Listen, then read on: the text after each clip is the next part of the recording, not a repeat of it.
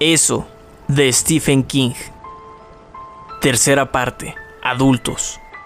El descenso, hecho de desesperaciones y sin logros, realiza un nuevo despertar, que es un reverso de la desesperación. Por lo que no podemos lograr, lo que se niega al amor, lo que hemos perdido en la anticipación, sigue un descenso, infinito e indestructible. William Carlos Williams, Patterson. ¿No tienes ganas de volver a casa ahora? ¿No tienes ganas de volver a casa? Todos los hijos de Dios se cansan de vagabundear. ¿No tienes ganas de volver a casa? ¿No tienes ganas de volver a casa? Joe South. Décimo. La reunión. 1. Bill Denbrough toma un taxi. El teléfono lo arrancó de un sueño demasiado profundo para soñar. Lo buscó a tientas, sin abrir los ojos, sin despertar del todo.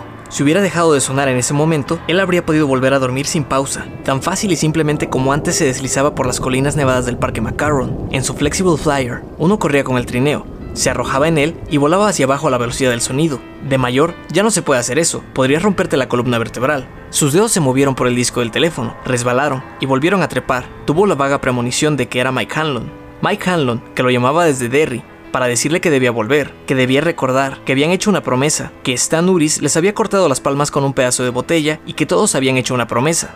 Pero todo eso ya había ocurrido, Bill había llegado el día anterior, ya avanzada la tarde, poco antes de las 6. Era de suponer que, si Mike había sido el último en llamarlo, todos ellos habrían llegado a diversas horas, hasta era probable que alguno hubiera pasado allí la mayor parte del día. Por su parte, no había visto a ninguno, no sentía ninguna prisa por verlos. Después de registrarse en el hotel, subió a su habitación y pidió que le subieran la comida. Una vez que la tuvo ante sí, descubrió que no podía comer. Luego, se había dejado caer en la cama para dormir sin sueños hasta ese momento. Abrió un ojo y buscó torpemente el teléfono. Su mano cayó en el buró y él siguió tanteando mientras abría el otro ojo. Sentía la cabeza totalmente en blanco, totalmente desconectada, como si estuviera funcionando con pilas. Por fin logró levantar el auricular, se incorporó sobre un codo y se lo puso contra el oído. ¿Sí? Bill, era la voz de Mike Hanlon, al menos en eso había acertado. Una semana atrás no recordaba a Mike, en absoluto, pero ahora bastaba una palabra para identificarlo. Era maravilloso, pero de un modo asiago. Sí, Mike, te he despertado, ¿no? No importa. En la pared, sobre la televisión, había una pintura de pescadores de langostas con impermeables amarillos y sombreros de lluvia tendiendo trampas. Al mirarlo, Bill recordó dónde estaba, en el townhouse de Derry, el hotel de Main Street, unos 800 metros más allá, cruzando la calle, estaba el Parque Basie, el Puente de los Besos, el canal. ¿Qué hora es, Mike? Cuarto para las 10. ¿De qué día? 30. Mike parecía divertido. Sí, claro. He organizado una pequeña reunión, dijo Mike. ¿Sí? Bill sacó las piernas de la cama. ¿Han llegado todos? Todos, menos Stan Uris, dijo Mike. De pronto, había en su voz un matiz extraño. La última fue Beth. Llegó anoche, ya tarde.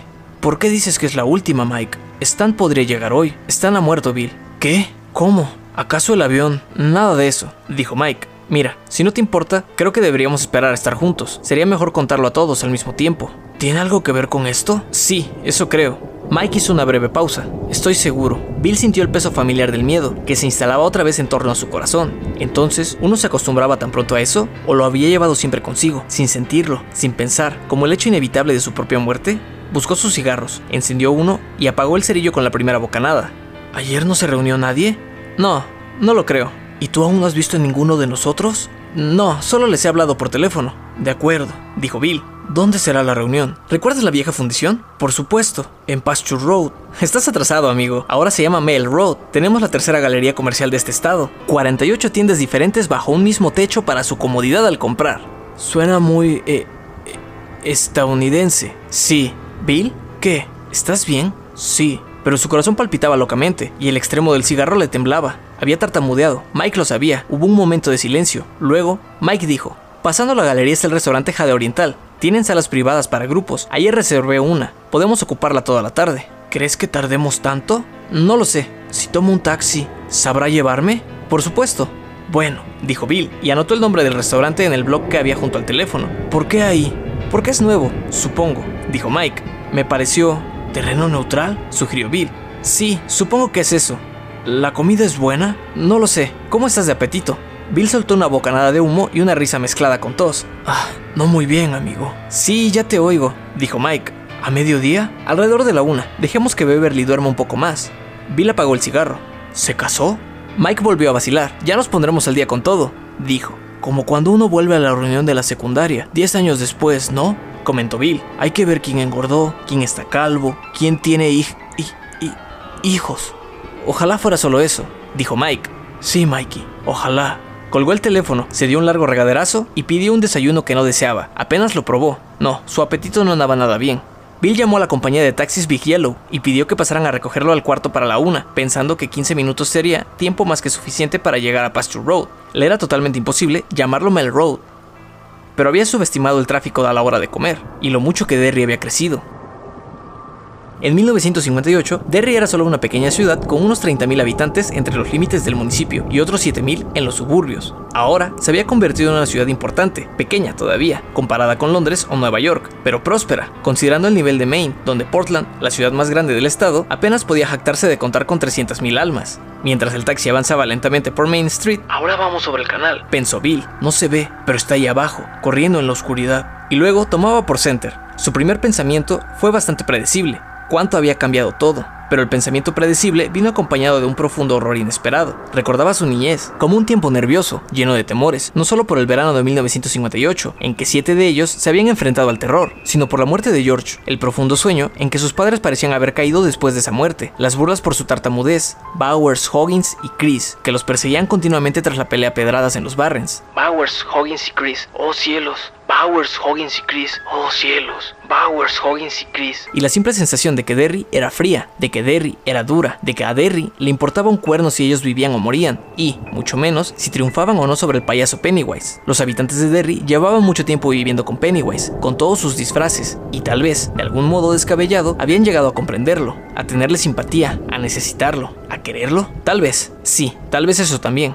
Entonces, ¿por qué ese horror? Tal vez porque el cambio, de algún modo, parecía muy opaco, o porque Derry parecía haber perdido, para él, su rostro esencial. El teatro Bijou había desaparecido, reemplazado por un estacionamiento. Solo para personas autorizadas, anunciaba el cartel sobre la rampa. Se usará grúa. El Showboat y el comedor de Bailey, los locales vecinos, también habían desaparecido, dejando lugar a una sucursal del Northern National Bank. De la endeble estructura de hormigón en bloque sobresalía un indicador digital que marcaba la hora y la temperatura en grados Fahrenheit y Celsius. La farmacia Center, cubil del señor Kinney, el sitio donde Bill había comprado el medicamento para el asma de Eddie, tampoco estaba. El callejón de Richard se había convertido en un extraño híbrido llamado mini galería. Cuando el taxi se detuvo ante un semáforo en rojo, Bill miró dentro y pudo ver una tienda de discos, una casa de productos dietéticos y un local de juguetes y juegos electrónicos, que anunciaba una liquidación de piezas de Scalectris. El taxi reanudó la marcha con una sacudida.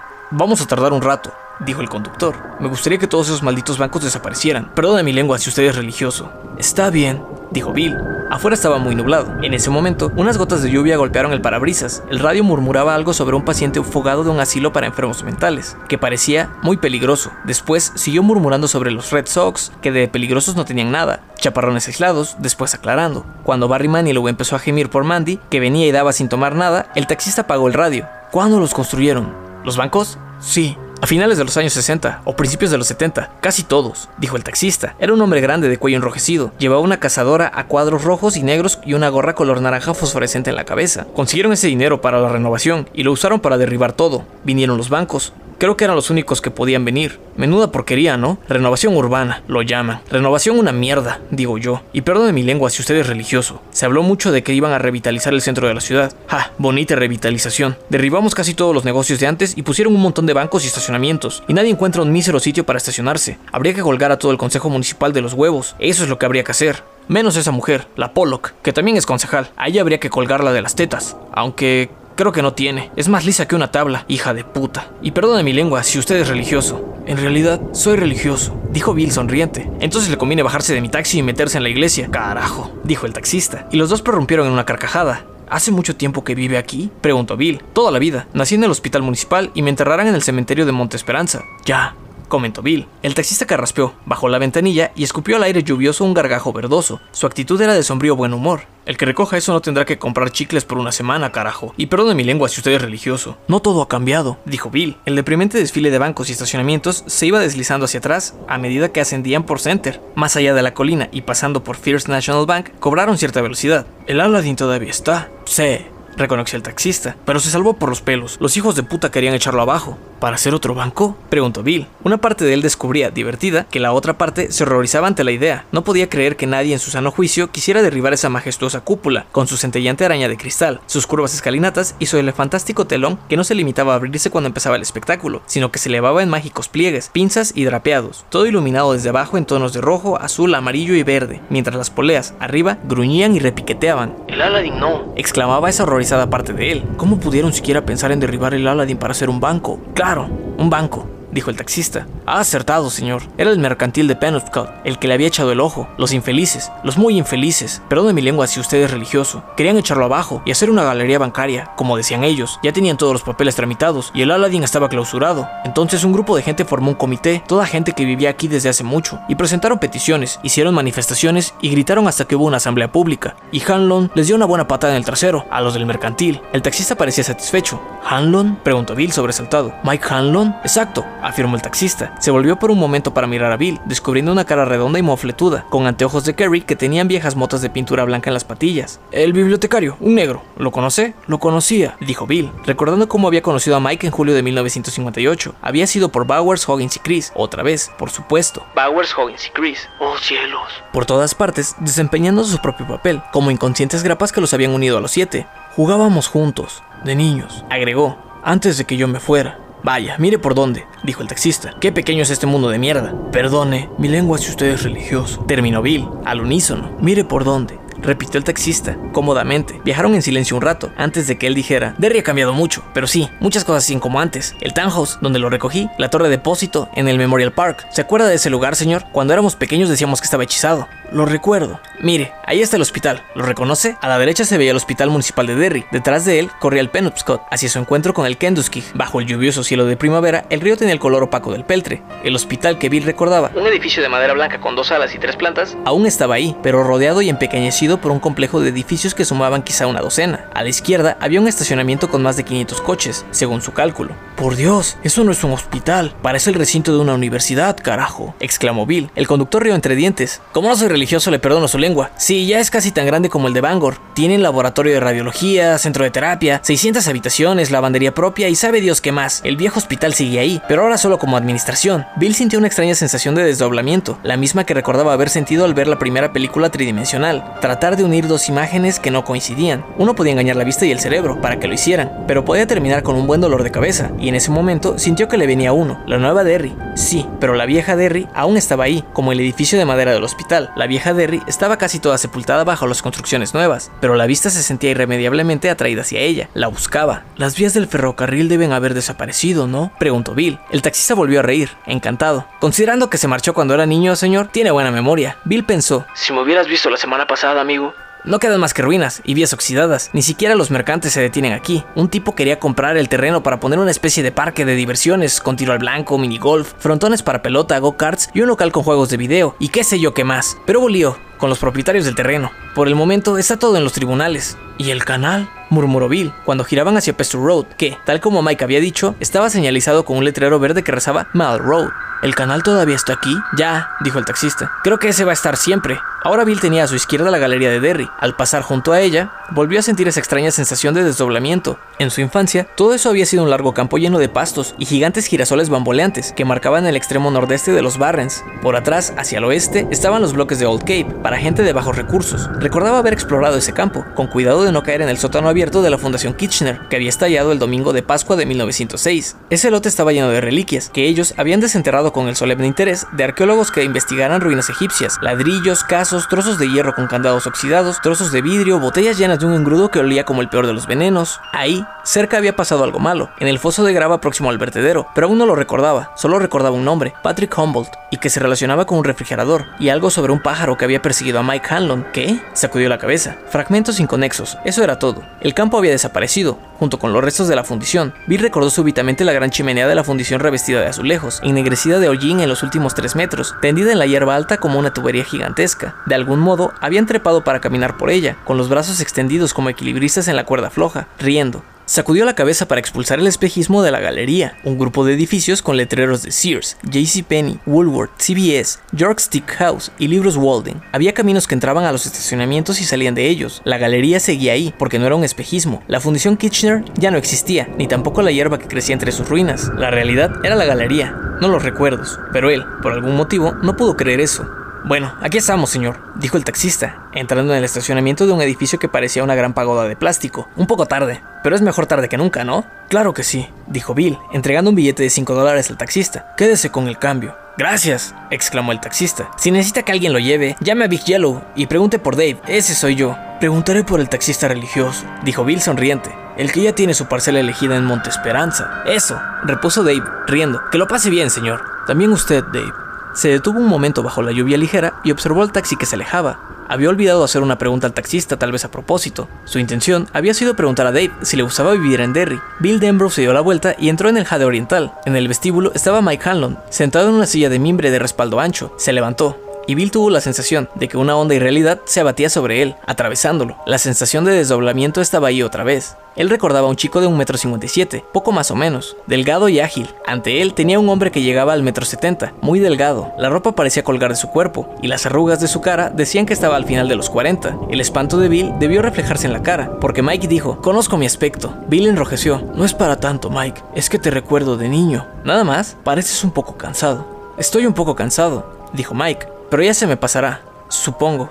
Entonces sonrió, y la sonrisa le iluminó la cara. Bill vio al niño que había conocido 27 años antes. Así como el viejo hospital había sido ahogado por el hormigón armado y el vidrio, así el niño que Bill conociera había sido ahogado por los accesorios inevitables de la edad adulta. Tenía arrugas en la frente, surcos en las comisuras de la boca que le llegaban casi a la barbilla, y el pelo se le estaba grisando sobre las orejas. Pero así como el viejo hospital, aunque sofocado, seguía estando ahí. Así también estaba el niño que Bill conocía. Mike alargó la mano. Bienvenido a Derry, Gran Bill. Sin prestar atención a la mano, abrazó a Mike. Su amigo le devolvió el abrazo con firmeza. Nosotros nos ocuparemos de lo que va mal, Mike, sea lo que sea, dijo Bill. Oyó en su garganta el sonido áspero de las lágrimas, pero no le importó. Ya lo derrotamos una vez.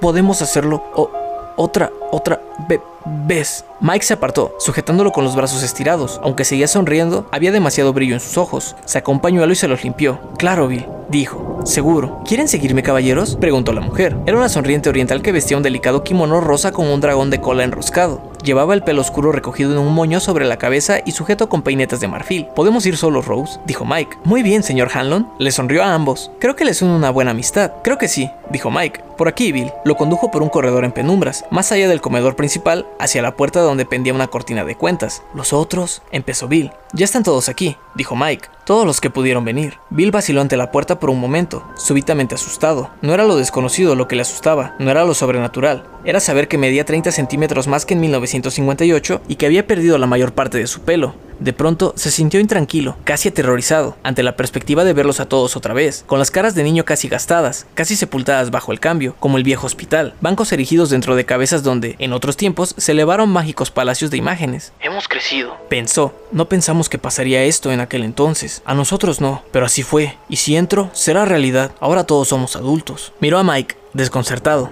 ¿Qué aspecto tienen? Se oyó preguntar con voz insegura. Mike, ¿qué aspecto tienen? Entra y lo sabrás, respondió Mike, con amabilidad, y condujo a Bill al interior de la pequeña sala privada.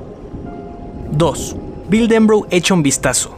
Quizá fue la penumbra de la habitación lo que provocó la ilusión, que duró solo un brevísimo instante, pero Bill se preguntaría, más tarde, si había sido una especie de mensaje dirigido a él, que el destino también podía ser bondadoso. En ese breve instante, él tuvo la sensación de que ninguno de ellos había crecido, de que sus amigos habían actuado como Peter Pan, y aún eran niños. Richie Tossier se había echado atrás en su silla, balanceándola contra la pared y estaba diciendo algo a Beverly Marsh, que tenía una mano sobre la boca para disimular una risita. Richie Tossier tenía una sonrisa de bromista, perfectamente familiar, y allí estaba Eddie Kasprak, sentado a la izquierda de Beverly. En la mesa, frente a él, junto al vaso de agua, había un frasco de plástico con una especie de mango en la parte alta. Los accesorios eran más artísticos, pero la finalidad seguía siendo, obviamente, la misma. Se trataba de un inhalador, sentado a una cabecera de la mesa, observando al trío, con expresión de ansiedad, diversión y concentración, estaba Ben Hanscom. Bill describió que su mano se le iba a la cabeza, y se dio cuenta, con melancólica diversión, que había estado a punto de frotarse la calva para ver si el pelo le había vuelto a crecer por arte de magia. Ese pelo rojo, fino, que había empezado a perder antes de abandonar la universidad. Eso quebró la burbuja. Richie no tenía anteojos, notó y pensó, probablemente lleva lentes de contacto.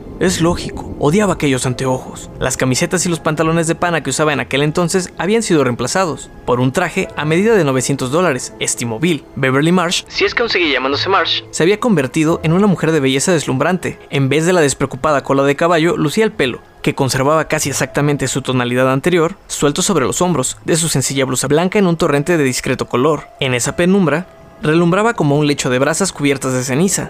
A la luz del día, aunque fuera de un día nublado como aquel, se dijo Bill, lanzaría llamas, y se descubrió tratando de imaginar cómo sería hundir las manos en esa cabellera. La historia más vieja del mundo. Se dijo, amo a mi esposa, pero... Oh, criatura. Eddie había llegado a parecerse un poco a Anthony Perkins. Su cara tenía arrugas prematuras, aunque en sus movimientos parecía más joven que Richie Ben, y los anteojos sin montura lo envejecían aún más. Llevaba el pelo corto, peinado, según el anticuado estilo de 1958 o 1960. Se había puesto una chillona chamarra deportiva, a cuadros que parecía sacada de una liquidación por cierre, pero en la muñeca llevaba un reloj, Patek Philippe, y en el dedo meñique de la mano derecha lucía un rubí. La piedra era demasiado grande, vulgar y ostentosa como para no ser auténtica.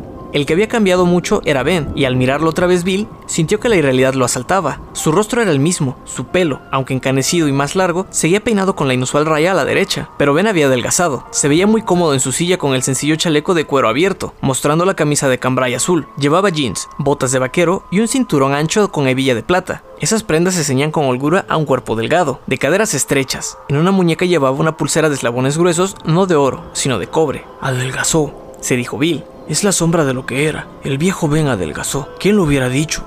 Entre los seis reinó un momento de silencio que desafiaba cualquier descripción. Fue uno de los momentos más extraños en la vida de Bill Denbrough. Si bien Stan no estaba ahí, había un séptimo comensal, sin lugar a dudas. Ahí, en ese comedor privado. Bill sintió su presencia tan patente que estaba casi personificada, pero no bajo la forma de un esqueleto con una túnica blanca y una guadaña al hombro. Era la zona en blanco en el mapa que se extendía entre 1958 y 1985. Zona que algún explorador habría podido llamar el Gran Desconocido. Bill se preguntó qué había ahí exactamente. Beverly Marsh con una falda corta que mostraba la mayor parte de sus largas y delgadas piernas. Una Beverly Marsh con botitas a gogo, el pelo planchado y partido al medio. Richie Tossier llevando una pancarta que decía Acaben la guerra por un lado Y- fuera reclutadores de la universidad. por el otro. Ben Hanscom con casco, conduciendo una excavadora con la camisa suelta, mostrando un vientre cada vez menos prominente sobre el cinturón. ¿Era negra esa séptima criatura? No tenía relación con alguna H. Rap Brown, ni con Grandmaster Flash. Este tipo usaba simples camisas blancas y pantalones holgados y se sentaba a trabajar en una biblioteca de la Universidad de Maine, escribiendo estudios sobre el origen de las notas al pie de la página y las ventajas de tal sistema sobre tal otro para catalogar libros. Mientras fuera había manifestaciones y Phil Ox cantaba Richard Nixon, búscate otro país. y morían hombres con el vientre abierto, en aldeas cuyos nombres no podían pronunciar. Ahí estaba, estudiosamente inclinado sobre su trabajo, Bill lo veía, sobrio y absorto, sabiendo que ser bibliotecario era acercarse bastante al asiento situado en la cumbre de la máquina de la eternidad. ¿Era él el séptimo? ¿O era un joven de pie frente al espejo, mirando cómo se le estiraba la frente, mirando el peine lleno de cabellos rojos, mirando un montón de cuadernos universitarios reflejados en el espejo? Cuadernos que contenían el borrador completo y confuso de una novela titulada Joanna y que sería publicada un año más tarde? Algo de todo eso todo eso, nada de todo eso. En realidad no importaba, el séptimo estaba ahí, y en ese momento todos lo sintieron, y tal vez comprendieron mejor que nunca el horrible poder de aquello que los había atraído hasta ahí. Eso vive, pensó Bill, sintiendo un escalofrío. Ojos de tritón, cola de dragón, mano de gloria. Fuera lo que fuera, eso está aquí otra vez, en Derry. Eso. Y de pronto sintió que eso era el séptimo, que eso y el tiempo eran de algún modo intercambiables, que eso llevaba la cara de todos, además de las otras mil con que había aterrorizado y matado, y la idea de que eso pudiera ser ellos era la peor de todas. ¿Cuánto de nosotros quedó atrás? Aquí, pensó con súbito terror. ¿Cuánto de nosotros quedó en las cloacas y en las alcantarillas donde eso vivía y donde se alimentaba? ¿Es por eso que olvidamos?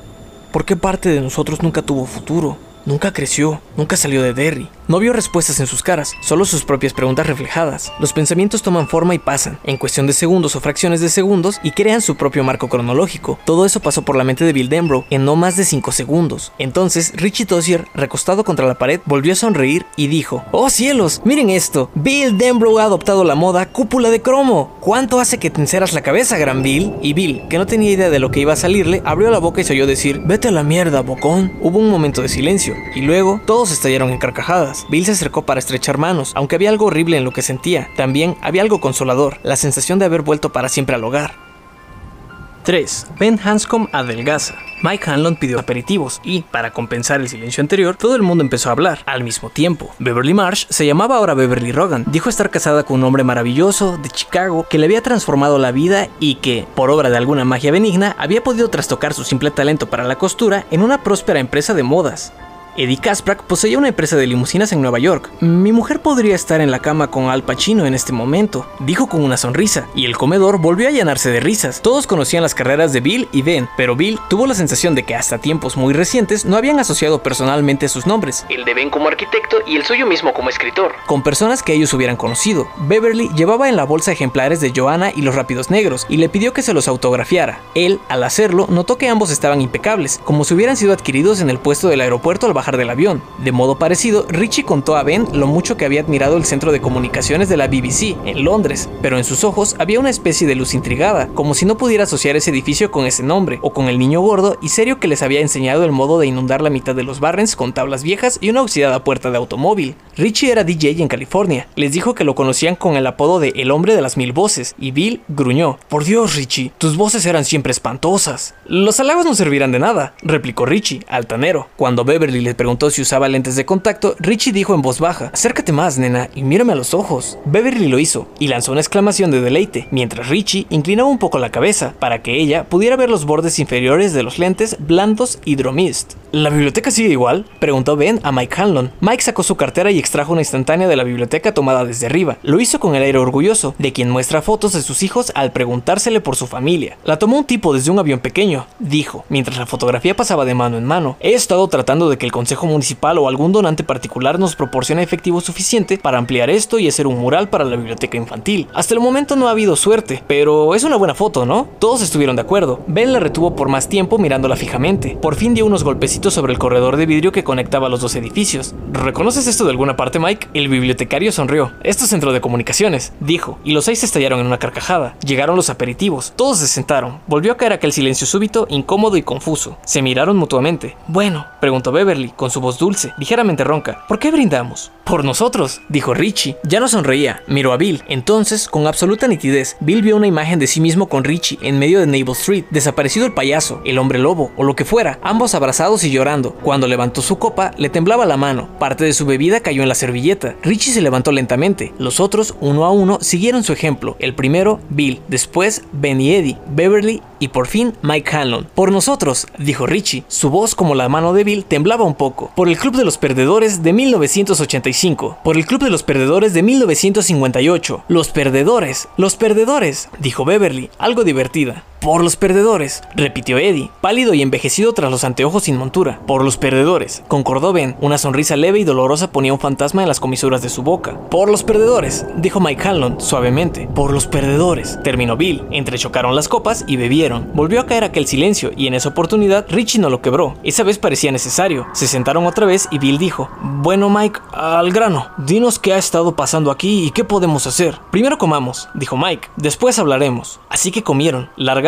y bien, como en el chiste de los condenados a muerte, pensó Bill, pero sentía un apetito que no recordaba desde hacía siglos, desde que era niño. Se sintió tentado a pensar. La comida no era una maravilla, pero distaba mucho de ser mala, y la había en abundancia. Los seis comenzaron a intercambiar parte de sus platos: costillas, mugu pen, alas de pollo cocidas al vapor, rollitos primavera, brotes de soya envueltos en tocino, tiras de carne ensartadas en palillos de madera. Comenzaron con bandejas de pupú, y Richie, infantil pero divertido, asó un poquito de cada cosa en el centro del fondue que compartía con Beverly. Me encanta flamear las cosas, dijo a Ben. Comería mierda siempre que me la flamearan a la vista. A lo mejor es lo que estás comiendo, comentó Bill. Beverly rió con tantas ganas que tuvo que escupir un bocado en su servilleta. Oh Dios, creo que voy a vomitar, dijo Richie, imitando a Don Pardo. Beverly rió aún más, hasta ponerse intensamente roja. Basta, Richie, dijo. Te lo advierto. Acepto la advertencia, dijo Richie. Que te aproveche, querida.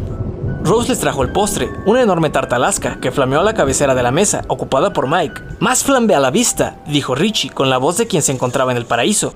Esta puede ser la mejor comida de mi vida. Oh, sin lugar a dudas, aseguró Rose. Si apago eso de un soplido, ¿se me concede el deseo? Le preguntó él. En el Jade Oriental, todos los deseos se conceden, señor. La sonrisa de Richie vaciló bruscamente. Aplaudo la intención, dijo. Pero en verdad pongo en duda que sea cierto. Comieron el postre con avidez. Cuando Bill se recostó hacia atrás, con la barriga tensa contra el cinturón, reparó en las copas acumuladas en la mesa. Parecían centenares. Sonrió cobrando conciencia de que, por su parte, había consumido dos martinis antes de la comida y solo Dios sabía cuántas cervezas antes del postre. Los otros habían hecho otro tanto. En ese estado, hasta unos trozos de pan frito les habrían sabido bien. Sin embargo, no se sentía ebrio.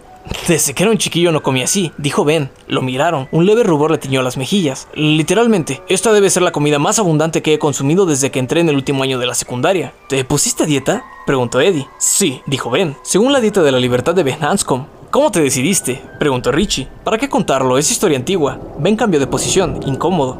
No puedo hablar por los otros, adujo Bill, pero a mí me gustaría conocerla. Vamos, Ben, cuenta. ¿Cómo fue que Ben Calhoun se convirtió en el modelo fotográfico que tenemos ante nosotros? Ah, no hay mucho que contar, dijo Ben. En realidad, nada. Después de aquel verano de 1958, pasamos dos años más en Derry. Mi madre se quedó sin trabajo y tuvimos que irnos a Nebraska, porque allá vivía una hermana de mi madre que se ofreció a hospedarnos hasta que saliéramos del paso. No fue muy agradable. Mi tía Jean era una maldita avara, que se pasaba la vida diciéndole a uno cuál era su lugar en el gran plan de las cosas, y qué suerte teníamos de que mi madre tuviera una hermana caritativa, y qué suerte la nuestra de no vernos obligados a depender del subsidio para desempleados, y todo ese tipo de cosas. Yo estaba tan gordo que le daba asco, no me daba tregua. Ben, tendrías que hacer más ejercicio. Ben, te dará un ataque cardíaco antes de los 40 años si no bajas de peso. Considerando que en el mundo mueren de hambre tantos niños, Ben, tendría que darte vergüenza. Hice una pausa para beber un poco de agua. Lo curioso es que también se acaba a relucir los niños muertos de hambre si yo no dejaba mi plato limpio. Richie sintió, riendo. Bueno, el país estaba saliendo a duras penas de una recesión. Mi madre tardó casi un año en encontrar trabajo permanente. Cuando abandonamos la casa de tía Jean, que vivía en la vista, y conseguimos una en Omaha, yo había aumentado unos 40 kilos, sobre lo que pesaba cuando me conocieron. Creo que aumenté la mayor parte para mortificar a mi tía. Eddie silbó. Eso significa que pesabas alrededor de... alrededor de 95 kilos, completo Ben. Iba a la secundaria Eastside de Omaha y las horas de educación física eran, bueno, bastante desagradables. Los otros chicos me llamaban barril. Con eso se pueden hacer una idea. Las burlas se prolongaron unos 7 meses. Un día, mientras nos cambiábamos en el vestidor, después de la clase, dos o tres chicos empezaron a darme palmadas en la panza. Dijeron que era batir grasa. Muy pronto se agregaron otros dos o tres, después cuatro o cinco o más, y de pronto todos ellos estaban persiguiéndome por el vestidor y el pasillo pegándome en la panza, en el trasero, en la espalda, en las piernas. Me asusté y empecé a gritar. Entonces ellos rieron como enloquecidos.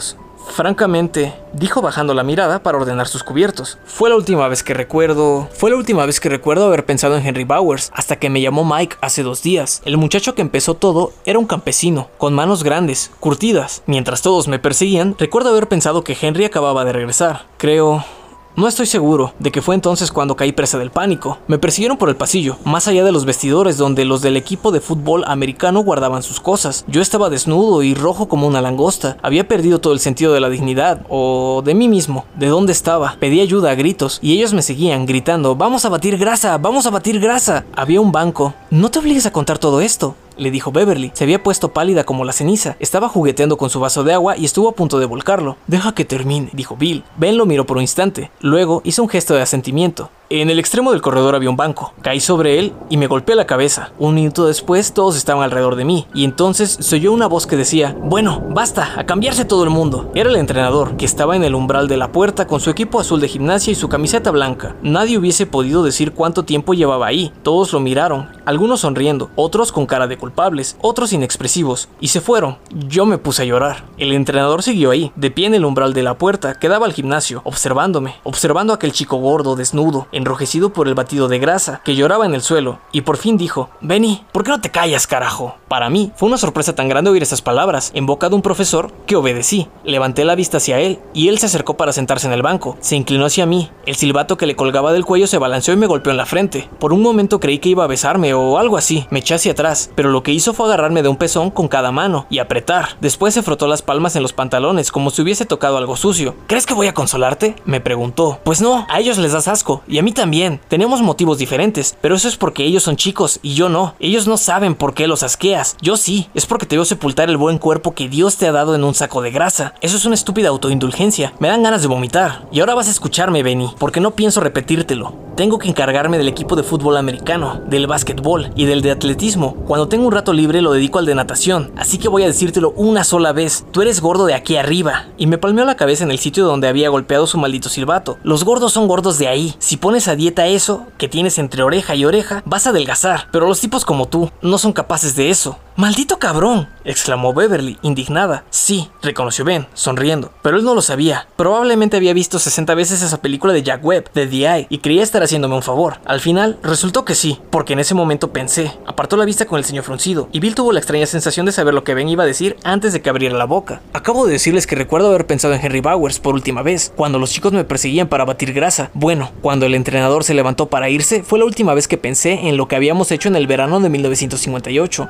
Pensé, vaciló otra vez mirando a cada uno como si los estudiara. Luego prosiguió. Pensé en lo bien que nos desenvolvíamos cuando estábamos juntos. Pensé en lo que habíamos hecho, en cómo lo hicimos y de pronto me di cuenta de que si el entrenador hubiera tenido que enfrentarse a algo así, probablemente habría encanecido de inmediato y el corazón se le habría detenido como un reloj viejo. No fui justo, por supuesto, pero él tampoco había sido justo conmigo. Lo que ocurrió fue algo muy sencillo. Te enfureciste, dijo Bill. Ben sonrió. Sí, en efecto, dijo él. Lo llamé. Entrenador. Él volteó. Usted dijo que adiestra al equipo de carreras. Le pregunté. En efecto, dijo. Aunque eso no significa nada para ti. Pues escúcheme, pedazo de estúpido cabrón, le dije. Quedó boquiabierto y se le dilataron los ojos. En marzo pienso estar en ese equipo de carrera. ¿Qué le parece? Creo que te conviene cerrar la boca antes de que te metas en problemas, me contestó. Voy a echar por tierra todo lo que usted diga, le aseguré. Voy a correr más que usted y entonces tendrá que disculparse. Apretó los puños. Por un momento pensé que iba a darme un puñetazo, pero volvió a abrir las manos. Sigue hablando, gordo, dijo con suavidad. Eres un bocón, pero el día en que corras más que yo, renuncio a este puesto y vuelvo a la recogida del maíz. Y se fue. Y adelgazaste? preguntó Richie. Al final, sí, respondió Ben, pero al entrenador se equivocaba. La cosa no empezaba en mi cabeza, sino con mi madre. Esa noche volví a casa y le dije que quería adelgazar. Terminamos discutiendo y llorando, los dos. Ella sacó a relucir la historia de siempre, que yo no era gordo, sino de huesos grandes, y que los chicos grandes que van a ser hombres grandes tienen que comer mucho para mantenerse. Creo que, para ella, era una especie de seguridad. La asustaba tener que criar sola a un varón. No tenía educación ni oficio en especial, salvo su voluntad de trabajar. Si podía servirme un segundo plato y mirar al otro lado de la mesa y verme robusto, sólido, sentía que estaba ganando la batalla, sugirió Mike. Exacto. Ben bebió el resto de su cerveza y se limpió un bigotito de espuma con el dorso de la mano. Así que la peor de las guerras no la tuve con mi cabeza, sino con mi madre. Ella no lo aceptaba. Tardó meses en convencerse. No me arreglaba la ropa ni quería comprarme ropa nueva. Por entonces yo vivía corriendo, iba a todas partes a la carrera. A veces el corazón me palpitaba tanto que me sentía a punto de perder el conocimiento. La primera vez que corrí un kilómetro terminé vomitando y me desmayé. Después, durante un tiempo, solo vomitaba. Y al cabo de varias semanas tenía que sostenerme los pantalones para correr. Conseguí un trabajo como repartidor de periódico. Corría con la bolsa colgada del cuello, rebotándome contra el pecho, mientras me sujetaba los pantalones. Mis camisas empezaban a parecer velas de lona, y por la noche cuando llegaba a casa, comía solo la mitad de mi plato. Mi madre rompía en lágrimas y decía que yo me estaba matando de hambre, que iba a morirme, que ya no la quería, que no me importaba lo mucho que trabajaba para mantenerme. Cielos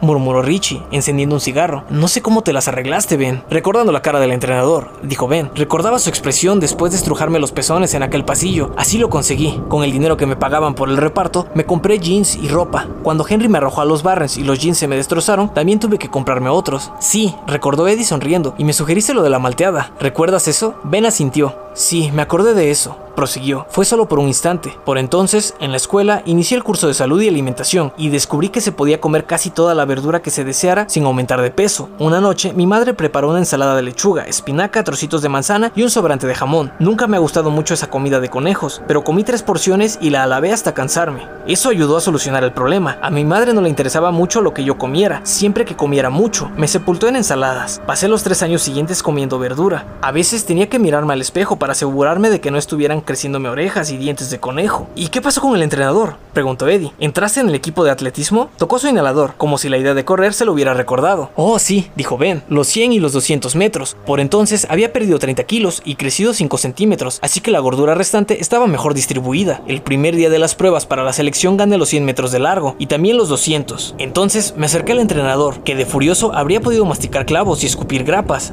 y le dije, va siendo hora de que vuelva a cosechar maíz de pueblo buen pueblo. ¿Cuándo se regresa a Kansas? Al principio no dijo nada, se limitó a empujarme y tirarme de espaldas al suelo. Después me dijo que saliera de ahí, que no quería ningún bocón como yo en su equipo de atletismo. No correría para usted ni aunque me lo ordenara el presidente Kennedy, le dije, limpiándome el polvo. No voy a exigirle que cumpla con su palabra, solo porque me puso en marcha, pero la próxima vez que coma mazorcas, acuérdese de mí. Me dijo que si no me iba de inmediato, me mataría. Ben sonreía un poquito, pero no había nada de agradable en esa sonrisa, tampoco nostalgia, por cierto. Esas fueron sus palabras textuales. Todo el mundo nos miraba, incluidos los chicos que habían perdido. Parecían bastante avergonzados. Entonces dije, voy a decirle una cosa, entrenador. Le perdono una, porque es un lamentable fracaso y ya está viejo para mejorar. Pero si llega a ponerme otra vez la mano encima, haré que pierda este empleo. Bajé de peso para poder disfrutar de cierta dignidad y vivir un poco más tranquilo. Son cosas por las que vale la pena luchar. Bill dijo, todo eso suena estupendo, Ben, pero mi alma de escritor se pregunta si un chico puede hablar así. Ben asintió, con su peculiar sonrisa. Dudo que pueda, si no ha pasado por las cosas que vivimos nosotros. El caso es que yo las dije,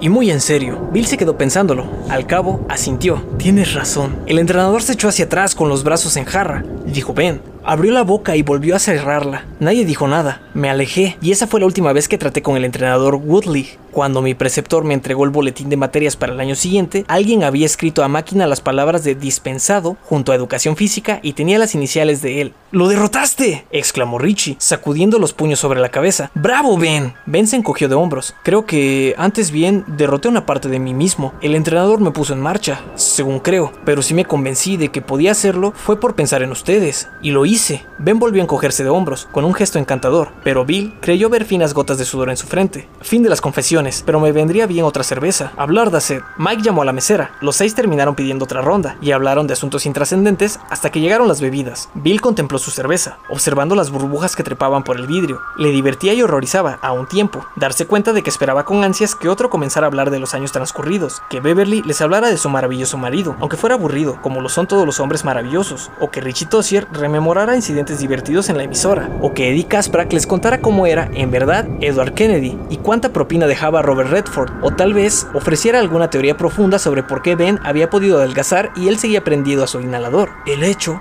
pensó Bill, es que Mike empezará a hablar en cualquier momento, y no estoy seguro de querer saber lo que va a decirnos. El hecho es que mi corazón está latiendo demasiado rápido y que siento las manos demasiado frías. El hecho es que tengo 25 años más de los que debería tener para que este miedo pudiera justificarse. Y lo mismo puede decirse de todos. Entonces, que alguien diga algo. Hablemos de nuestras carreras, de nuestros cónyuges, de lo que se siente al mirar a los antiguos compañeros de juego y darse cuenta de que a uno también ha recibido sus buenos puñetazos en la nariz, propinados por el tiempo. Hablemos de sexo, de béisbol, del precio de la gasolina, del futuro de las naciones, del pacto de Varsovia, de cualquier cosa, menos de lo que nos trajo aquí. Que alguien diga algo. Alguien habló, fue Eddie Kasprak, pero no habló de cómo era Edward Kennedy, ni de cuánto dejaba Redford de propina, ni siquiera de por qué había tenido que seguir utilizando el inhalador, sino que preguntó a Mike cuándo había muerto Stan Uris. Anteanoche, cuando hice las llamadas. ¿Tuvo algo que ver con, con la razón por la que hemos venido? Él no dejó nota, de modo que nadie puede saberlo con seguridad, respondió Mike. Pero ocurrió casi inmediatamente después de mi llamada. Por eso creo poder decir que sí. Se suicidó, ¿verdad? Dijo Beverly, inexpresiva. Oh Dios, pobre Stan. Los otros estaban mirando a Mike, que terminó su cerveza y dijo, se suicidó. Sí, al parecer poco después de recibir mi llamada fue al baño, llenó la tina, se metió dentro y se cortó las venas. Bill miró alrededor de la mesa. De pronto parecía rodeada de rostros pálidos, espantados, nada de cuerpos, solo esas caras, como círculos blancos, como globos blancos, globos de luna, anclados ahí por una antigua promesa que debería haber prescrito hacía mucho tiempo. ¿Cómo te enteraste? Preguntó Richie. ¿Salió en los periódicos de aquí? No, desde hace algún tiempo estoy suscrito a los periódicos de las ciudades más próximas al sitio donde vive cada uno de ustedes, y les he seguido el rastro.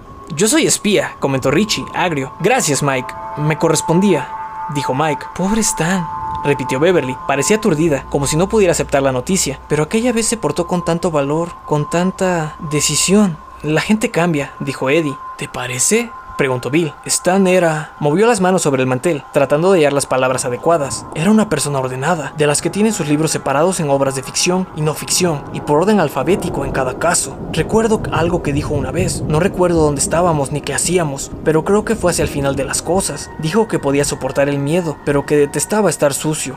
Para mí, esa era la esencia de Stan. Tal vez la llamada de Mike fue demasiado. Tal vez vio solo dos opciones, conservar la vida y ensuciarse o morir limpio. Tal vez la gente no cambia tanto como pensamos. Quizá, quizá solo nos volvemos más rígidos. Hubo un momento de silencio. Después Richie dijo, bueno Mike, ¿qué ha estado pasando en Derry? Cuéntanos. Puedo contarles una parte, dijo Mike. Puedo contarles, por ejemplo, lo que está pasando ahora y algunas cosas sobre ustedes mismos, pero no puedo contar lo que pasó en el verano de 1958, y no creo que haga falta. A su debido tiempo, ustedes mismos lo recordarán, y creo que si les dijera demasiado antes de que estuvieran mentalmente preparados para recordar lo que pasó con Stan... ¿Podría repetirse con nosotros? Preguntó Ben, serenamente. Mike asintió. Sí, eso es lo que temo, exactamente. Bill dijo. Entonces, cuéntanos lo que puedas. Mike, está bien, dijo él. Lo haré. 4. Los perdedores obtienen la exclusiva. Los asesinatos han vuelto a empezar, dijo Mike. Levantó la mirada para pasearla por la mesa. Sus ojos se detuvieron en Bill. El primero de los nuevos asesinatos, si se me permite esa horripilante presunción, comenzó en el puente de Main Street y terminó debajo de él. La víctima fue un homosexual algo aniñado llamado Adrian Mellon. Padeció una grave afección asmática. La mano de Eddie se movió para tocar su inhalador. Ocurrió este verano, el 21 de julio, la última noche del Festival del Canal, que fue una especie de celebración, un... un ritual de Derry completó Bill, en voz baja. Sus largos dedos masajeaban lentamente las sienes. No era difícil adivinar que pensaba en su hermano George. George, que casi con certeza había abierto el camino en la última ocasión. Un acto ritual, sí, reconoció Mike, quedamente. Les contó rápidamente lo que había sucedido con Adrian Mellon, observando el modo en que ellos iban dilatando sus ojos, más y más. Les habló de lo que había informado el news y de lo que no había dicho, incluyendo los testimonios de Don Haggerty y Christopher Unwin sobre cierto payaso que había estado bajo el puente, como el logro en la vieja fábula, un payaso que parecía un cruce entre Ronald McDonald y Bozo, según Haggerty. Era él, dijo Ben con voz ronca. Era ese degenerado de Pennywise. Hay algo más, dijo Mike, mirando a Bill. Uno de los oficiales encargados de la investigación, el que sacó a Adrian Mellon del canal, era un policía de la ciudad llamado Harold Gardner. Oh cielos, murmuró Bill. ¿Bill? Beverly lo miró y le puso una mano en el brazo. Parecía llena de sorpresa y preocupación. ¿Qué pasa, Bill? Harold tendría unos 5 años por entonces, dijo Bill. Sus ojos aturdidos miraron a Mike, como pidiendo confirmación. Sí, exacto. Eh, ¿Qué pasa, Bill? preguntó Richie. Harold Gardner era hijo, hijo de Dave Gardner, dijo Bill. Dave vivía cerca de casa cuando murió George. Él fue el primero que encontró a, a mi hermano y lo trajo a casa, envuelto en una manta. Guardaron silencio. Beverly se cubrió los ojos con la mano por un instante. Todo concuerda demasiado bien, ¿verdad? Dijo Mike, finalmente. Sí, reconoció Bill. Concuerda. Ya lo creo. Como les dije, en estos años he seguido el rastro de cada uno de ustedes, prosiguió Mike, pero solo cuando ocurrió esto comprendí por qué lo hacía. Me di cuenta de que había una finalidad real y concreta. Aún así, me contuve. Quería ver cómo se desarrollaban las cosas. No sé si se dan cuenta, pero necesitaba estar completamente seguro antes de... antes de perturbar su vida. Y no seguro en un 90%, ni siquiera en un 95%, quería el 100%. En diciembre del año pasado, un niño de 8 años llamado Steven Johnson apareció muerto en el Memorial Park. Al igual que Adrian Mellon, había sido mutilado inmediatamente antes o inmediatamente después de su muerte, pero pudo haber muerto de puro miedo. ¿Violado? preguntó Eddie. No, solo mutilado. ¿Cuántos en total? preguntó Eddie, aunque no parecía querer saberlo.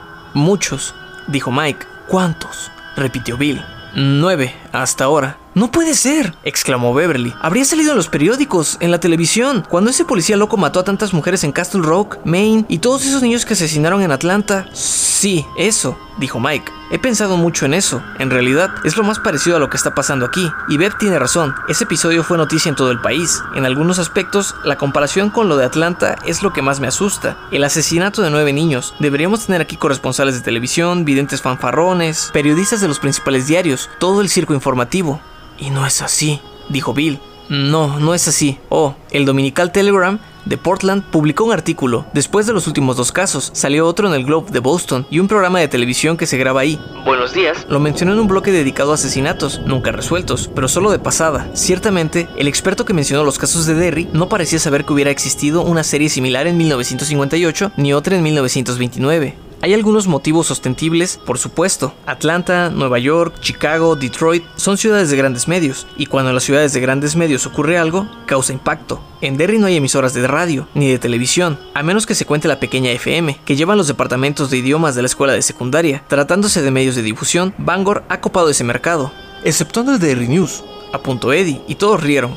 Pero todos sabemos que esto no concuerda con el modo en que funciona el mundo actual. En algún momento la historia debería haber cobrado difusión nacional, pero no fue así, y creo que el motivo es este, simplemente, eso no quiere. Eso, musitó Bill, casi para sus adentros, eso, concordó Mike. Si debemos dar un nombre a eso, bien puede ser el que solíamos darle. He empezado a pensar que eso está aquí desde hace tanto tiempo que se ha convertido en parte de Derry, tanto como la torre depósito, el canal, el parque Basie o la biblioteca, solo que eso no es un detalle de la geografía exterior, ¿Comprenden? Tal vez lo fue en otros tiempos, pero ahora está dentro. De algún modo, eso se ha metido adentro. Es el único modo en que llego a comprender todas las cosas terribles que han ocurrido aquí, tanto las explicables como las que no tienen explicación alguna. En 1930 hubo un incendio en un club de negros llamado Black Spot. Un año antes, un grupo de delincuentes no muy brillantes fue eliminado a tiros en Canal Street, en plena tarde. La banda de Bradley, dijo Bill, los apresó el FBI, ¿no? Eso es lo que oficialmente se dice. Por lo que he podido averiguar, y daría cualquier cosa por creer que no fue así, porque quiero a esta ciudad, la banda de Bradley, sus siete miembros, murieron a manos de los buenos ciudadanos de Derry. Algún día lo contaré. Existió también la explosión de la Fundación Kitchener durante una búsqueda de huevos de Pascua en 1906. Hubo una horrible serie de mutilaciones animales ese mismo año, por la que finalmente detuvieron a Andrew Ruling, el tío abuelo de quien ahora dirige las granjas Ruling. Al parecer, lo mataron a garrotazos los tres agentes que debían detenerlo. Ninguno de los agentes fue sometido a juicio. Mike Hanlon sacó una pequeña libreta de un bolsillo interior y siguió hablando mientras la ojeaba, sin levantar la mirada. En 1877 hubo cuatro linchamientos dentro de los límites municipales. Uno de los ahorcados fue el predicador laico de la iglesia metodista, quien, al parecer, ahogó a sus cuatro hijos en la tina, como si fueran gatitos, y después mató a su mujer de un tiro en la cabeza. Le puso el revólver en la mano para que pareciera suicidio, pero no engañó a nadie. Un año antes encontraron a cuatro leñadores en una cabaña a orillas del Kentucky, literalmente hechos pedazos. En viejos diarios se habla de desapariciones de niños, de familias enteras, pero no figuran en ningún documento público. Y hay más y más, pero con eso pueden hacerse una idea. Me hago una idea, sí, dijo Ben. Aquí pasa algo, pero debe quedar en privado. Mike cerró la libreta, volvió a guardarla y los miró con seriedad. Si yo fuera agente de seguros en vez de bibliotecario, tal vez podría ser un gráfico. Mostraría una tasa anormalmente alta de crímenes violentos, sin excluir la violación, el incesto, los robos de domicilios, los robos de coches, los malos tratos a mujeres y niños, los asaltos. En Texas hay una ciudad de medianas dimensiones, donde la tasa de crímenes violentos está muy por debajo de lo que cabría esperar en una población de ese tamaño. Se ha atribuido la extraordinaria placidez de la gente que la habita a un elemento del agua, una especie de sedante natural, Aquí ocurre exactamente lo contrario. Derry es un lugar violento en cualquier época, pero cada 27 años, aunque el ciclo nunca ha sido exacto, la violencia aumenta hasta un punto furioso, y nunca ha sido noticia de difusión nacional. ¿Estás sugiriendo que aquí hay una especie de cáncer? dijo Beverly. En absoluto, un cáncer no tratado resulta invariablemente mortal. Derry no ha muerto, por el contrario, progresa.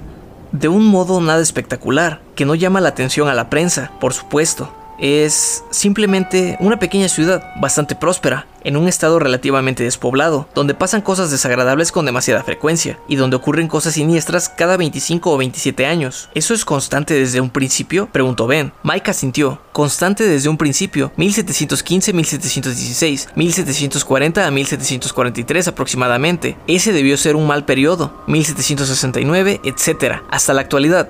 Tengo la sensación de que ha ido de mal en peor. Tal vez porque al terminar cada ciclo hay más habitantes en Derry, tal vez por otros motivos, y en 1958 el ciclo parece haber llegado a un final prematuro, del cual fuimos responsables. Bill se inclinó hacia adelante, los ojos súbitamente encendidos. ¿Estás seguro de eso? ¿Seguro? Sí, dijo Mike. Los otros ciclos, en su totalidad, llegaron al momento culminante en septiembre y después terminaron a lo grande, hacia Navidad o hacia Pascua a lo sumo. La vida ya había recobrado más o menos su ritmo normal. En otras palabras, hubo periodos malos de 14 a 27 meses, cada 27 años, pero el año malo que se inició cuando murió tu hermano en octubre de 1957 terminó abruptamente en agosto de 1958. ¿Por qué? preguntó Eddie con ansiedad. Su respiración se había tornado más hueca. Bill recordó ese silbido agudo al inhalar y comprendió que pronto estaría prendido al viejo inhalador. ¿Qué hicimos? La pregunta quedó suspendida. Mike pareció estudiarla y al fin sacudió la cabeza. Mm, ya te acordarás, dijo. A su debido tiempo, te acordarás. ¿Y si no recordamos? preguntó Ben. En ese caso, que Dios nos ayude. ¿Nueve niños muertos este año? dijo Richie. ¡Cielos! Lisa Albrecht y Steve Johnson a finales de 1984, puntualizó Mike. En febrero, desapareció un chico llamado Denis Torrio, de la escuela secundaria. Su cadáver apareció a mediados de marzo en los Barrens, mutilado. A poca distancia encontraron esto. Sacó una fotografía del mismo bolsillo, en el que había guardado la libreta y la hizo circular. Beverly y Eddie le echaron una mirada, intrigados, pero Richie Tossier reaccionó violentamente dejándola caer como si quemara por Dios, Mike. Levantó la vista, con los ojos espantados. Un momento después pasó la fotografía a Bill. El novelista la miró y tuvo la sensación de que el mundo flotaba alrededor en tonos grises. Por un momento, creyó que iba a desmayarse, oyó un gruñido y supo que lo había emitido él. Dejó caer la foto, ¿Qué pasa? oyó decir a Beverly. ¿Qué significa eso, Bill? Es la foto escolar de mi hermano, dijo Bill. Por fin, es yo, yo, yo Georgie, la, la foto de su álbum, la que se movió, la que me guiñó el ojo. Volvieron a pasarla, de mano en mano, mientras Bill permanecía inmóvil a la cabecera de la mesa, perdida la vista en el espacio. Era la fotografía de una fotografía. Mostraba una maltratada instantánea puesta contra un fondo blanco, labios sonrientes que descubrían dos agujeros donde nunca habían crecido dientes nuevos. A menos que crezcan en el ataúd, pensó Bill, estremecido. En el margen se leía Compañeros de la escuela, 1957-1958. ¿Apareció este año? Preguntó Beverly, otra vez. Cuando Mike asintió, se volvió hacia Bill. ¿Cuándo la viste por última vez? Él se humedeció los labios y trató de hablar. No salió nada. Hizo otro intento mientras las palabras le resonaban en la cabeza, consciente de que volvía el tartamudeo. Luchó contra el terror. No he visto esa foto desde 1958. Esa primavera, el año en que George murió, cuando traté de enseñársela a Richie, había de... des desaparecido. Hubo un jadeo angustiante que les hizo girar la cabeza. Eddie volvió a poner el inhalador en la mesa, algo azorado. ¡Eddie Kasprak en marcha! exclamó Richie alegremente. De pronto, fantasmagórica, surgió de su boca la voz del locutor de noticieros cinematográficos. En el día de la fecha, en Derry, toda una ciudad sale a presenciar el desfile de los asmáticos. El astro del espectáculo es el gran Ed Cabeza de Moco, conocido en toda Nueva Inglaterra como... Se interrumpió. Richie se elevó una mano hacia la cara, como para taparse los ojos. Bill pensó, no, no es eso, no lo hace para taparse los ojos, sino para empujarse los anteojos hacia arriba, anteojos que ya ni siquiera están ahí. Santo Dios, ¿qué está pasando aquí? Disculpa, Eddie, dijo Richie. He sido cruel. No sé en qué diablos estaba pensando, y miró a los otros, desconcertado. Mike Hanlon dijo, me había prometido, al descubrirse el cadáver de Steve Johnson, que, si ocurría algo más, si se producía un solo caso que fuera evidente, haría esas llamadas. Y acabé demorando otros dos meses las llamadas. Era como si me hubiera hipnotizado lo que ocurría, la conciencia. La deliberación con que ocurría, la foto de George apareció junto a un tronco caído, a menos de tres metros del cadáver de Torrio. No estaba escondida, por el contrario, se hubiera dicho que el asesino deseaba que fuera descubierta, y estoy seguro de que así era. ¿Cómo conseguiste la foto de la policía, Mike? preguntó Ben. Porque de eso se trata, ¿no? Sí, de eso se trata. En el departamento de policía hay un tipo que no se opone a ganar un poco de dinero extra. Le pago 20 dólares por mes, todo lo que puedo permitirme. Él me pasa los datos. El cuerpo de Dawn Roy apareció cuatro días después del de Torrio, en el Parque Macaron, 13 años, decapitada. 23 de abril de este año, Adam Terrell, 16 años, se denunció su desaparición cuando no volvió a casa tras el ensayo de la orquesta. Lo encontraron al día siguiente, a muy poca distancia del sendero que atraviesa la arboleda detrás de Broadway Oeste, también decapitado. 6 de mayo, Freddie Cohen, dos años y medio, apareció en el baño de la planta alta, ahogado en el excusado. Oh, Mike, exclamó Beverly. Sí, horrible, repuso él, casi con furia. ¿No crees que me doy cuenta? La policía preguntó ella. ¿Está convencida de que no pudo ser, bueno, una especie de accidente? Mike sacudió la cabeza. La madre estaba teniendo ropa en el patio trasero. Oyó el ruido de un forcejeo y un grito de su hijo. Corrió tanto como pudo. Mientras subía la escalera, dice haber oído que el depósito del baño se vaciaba repetidas veces y la risa de alguien. Dijo que no parecía humana. ¿Y no vio a nadie? A su hijo dijo Mike. Tenía la columna rota y el cráneo fracturado. La mampara de la regadera tenía el vidrio roto. Había sangre por todas partes. La madre está ahora en el Instituto de Salud Mental de Bangor. Mi... Mi informante policial dice que ha enloquecido. No me extraña, carajo, dijo Richie con voz ronca. ¿Quién tiene cigarros? Beverly le dio uno. Richie lo encendió con una mano temblorosa. La teoría policial es que el asesino entró por la puerta de la calle mientras la señora Cohen tendía ropa en el fondo. Después, mientras ella subía por la escalera de atrás, suponen que él saltó desde la ventana del baño al patio que ella acababa de abandonar. Pero la ventana es muy pequeña. A un chico de 7 años le costaría pasar por ahí y caería desde 7 metros y medio. A Rademacher no le gusta hablar de estas cosas y ningún periodista, ninguno del news por cierto, lo ha presionado al respecto. Tomó un sorbo de agua y pasó otra fotografía. Esta no había sido tomada por la policía, era otra foto escolar. Mostraba a un niño sonriente de unos 13 años, vestido con sus mejores galas, con las manos pulcramente cruzadas en el regazo, pero con un destello travieso en los ojos. Era negro, Jeffrey Holly, dijo Mike, el 13 de mayo, una semana después de que asesinaron al niño Cohen, vientre desgarrado, lo encontraron en el parque Basie, junto al canal. Nueve días después, el 22 de mayo, un niño de quinto curso, John Fury, apareció muerto en Naval Street. Eddie emitió un gritito agudo y tembloroso, buscó a tinta su inhalador y lo hizo caer de la mesa. El artefacto rodó hasta Bill, que lo recogió. La cara de Eddie había tomado un color amarillo enfermizo. El aliento le silbaba fríamente en la garganta. Denle algo de beber, bramó Ben. Que alguien le traiga... Pero Eddie movió la cabeza, accionó su inhalador contra la garganta y el pecho le dio una sacudida. Volvió a accionar el aparato otra vez y se reclinó en el asiento con los ojos entornados, jadeando. Ya pasará, Jadeó. Denme un minuto y estaré con ustedes. ¿Estás seguro, Eddie? preguntó Beverly. Quizá te convendría acostarte. Ya pasará, repitió él. Fue solo la impresión, ya me comprenden, la impresión. Me había olvidado completamente de Naval Street. Nadie contestó, no hacía falta. Bill pensaba, uno cree haber llegado al límite de su capacidad, y entonces Mike saca a relucir otro nombre y otro, como un brujo negro con el sombrero lleno de trucos malignos, y uno cae otra vez de sentón. Era demasiado para que pudieran asumirlo todo de una vez, ese relato de inexplicable violencia dirigida directamente, de algún modo, a las seis personas ahí reunidas. Al menos eso sugería la foto de George. A John Fury le faltaban ambas piernas, prosiguió Mike suavemente, pero el forense dice que se las arrancaron después de morir. Le falló el corazón, parece haber muerto de miedo, literalmente. Lo encontró el cartero, que vio asomar una mano por debajo del pórtico. Fue en el número 29, ¿no? preguntó Richie. Bill echó una mirada rápida que Richie devolvió con un leve asentimiento antes de volverse otra vez hacia Mike. Street 29. Oh, sí, dijo Mike, con la misma serenidad. Fue en el número 29. Bebió otro poco de agua. ¿Te sientes bien de veras, Eddie? Eddie asintió. Su respiración se había aliviado. Rademacher hizo un arresto al día siguiente del descubrimiento del cadáver, dijo Mike. Ese mismo día, casualmente, el News publicó en primera plana un artículo pidiendo su renuncia. Después de ocho asesinatos, observó Ben. ¡Qué enérgicos! Beverly quiso saber a quién habían arrestado a un sujeto que vivía en un pequeño cobertizo por la carretera 7, casi en los límites del municipio de Newport, una especie de ermitaño. Tenía la casucha techada con maderas robadas y quemaba leña para cocinar. Se llama Harold Earl. Probablemente no ve 200 dólares en efectivo en todo el año. Alguien que pasaba en coche lo vio de pie en su patio, mirando el cielo. El día en que descubrieron el cadáver de John Fury, tenía la ropa cubierta de sangre. Entonces, tal vez, comenzó Richie, esperanzado. Había tres venados descuartizados en su cobertizo, dijo Mike. Había estado cazando furtivamente en Haven. La sangre de su ropa era de venado. Rademacher le preguntó si había matado a John Fury. Según informes, el detenido dijo sí, maté a mucha gente, casi a todos durante la guerra. También dijo que por la noche había visto cosas en los bosques, a veces luces azules suspendidas a pocos centímetros del suelo, luces de cadáver, las llamó él, y a varios pie grande. Lo enviaron al Instituto de Salud Mental de Bangor. Según el informe médico, casi no tiene hígado, había estado bebiendo disolvente de pinturas. ¡Oh, por Dios! susurró Beverly, y es propenso a las alucinaciones. Hasta hace tres días, Rademacher aún seguía con su idea de que Earl era el sospechoso principal. Mandó que ocho tipos fueran a excavar alrededor del cobertizo, en busca de cabezas, pantallas de lámpara hechas con piel humana o sabe Dios qué. Mike hizo una pausa, bajó la cabeza y luego prosiguió, con voz algo más ronca. Yo había estado esperando, pero cuando me enteré de este último, les llamé a todos. Ojalá lo hubiera hecho antes. Veamos dijo Ben. La víctima fue otro niño de quinto curso, compañero del niño Fury. Lo encontraron a la altura del Kansas Street, cerca del sitio donde Bill escondía su bicicleta cuando íbamos a los Barrens. Se llamaba Jerry Bellwood, estaba destrozado. Lo...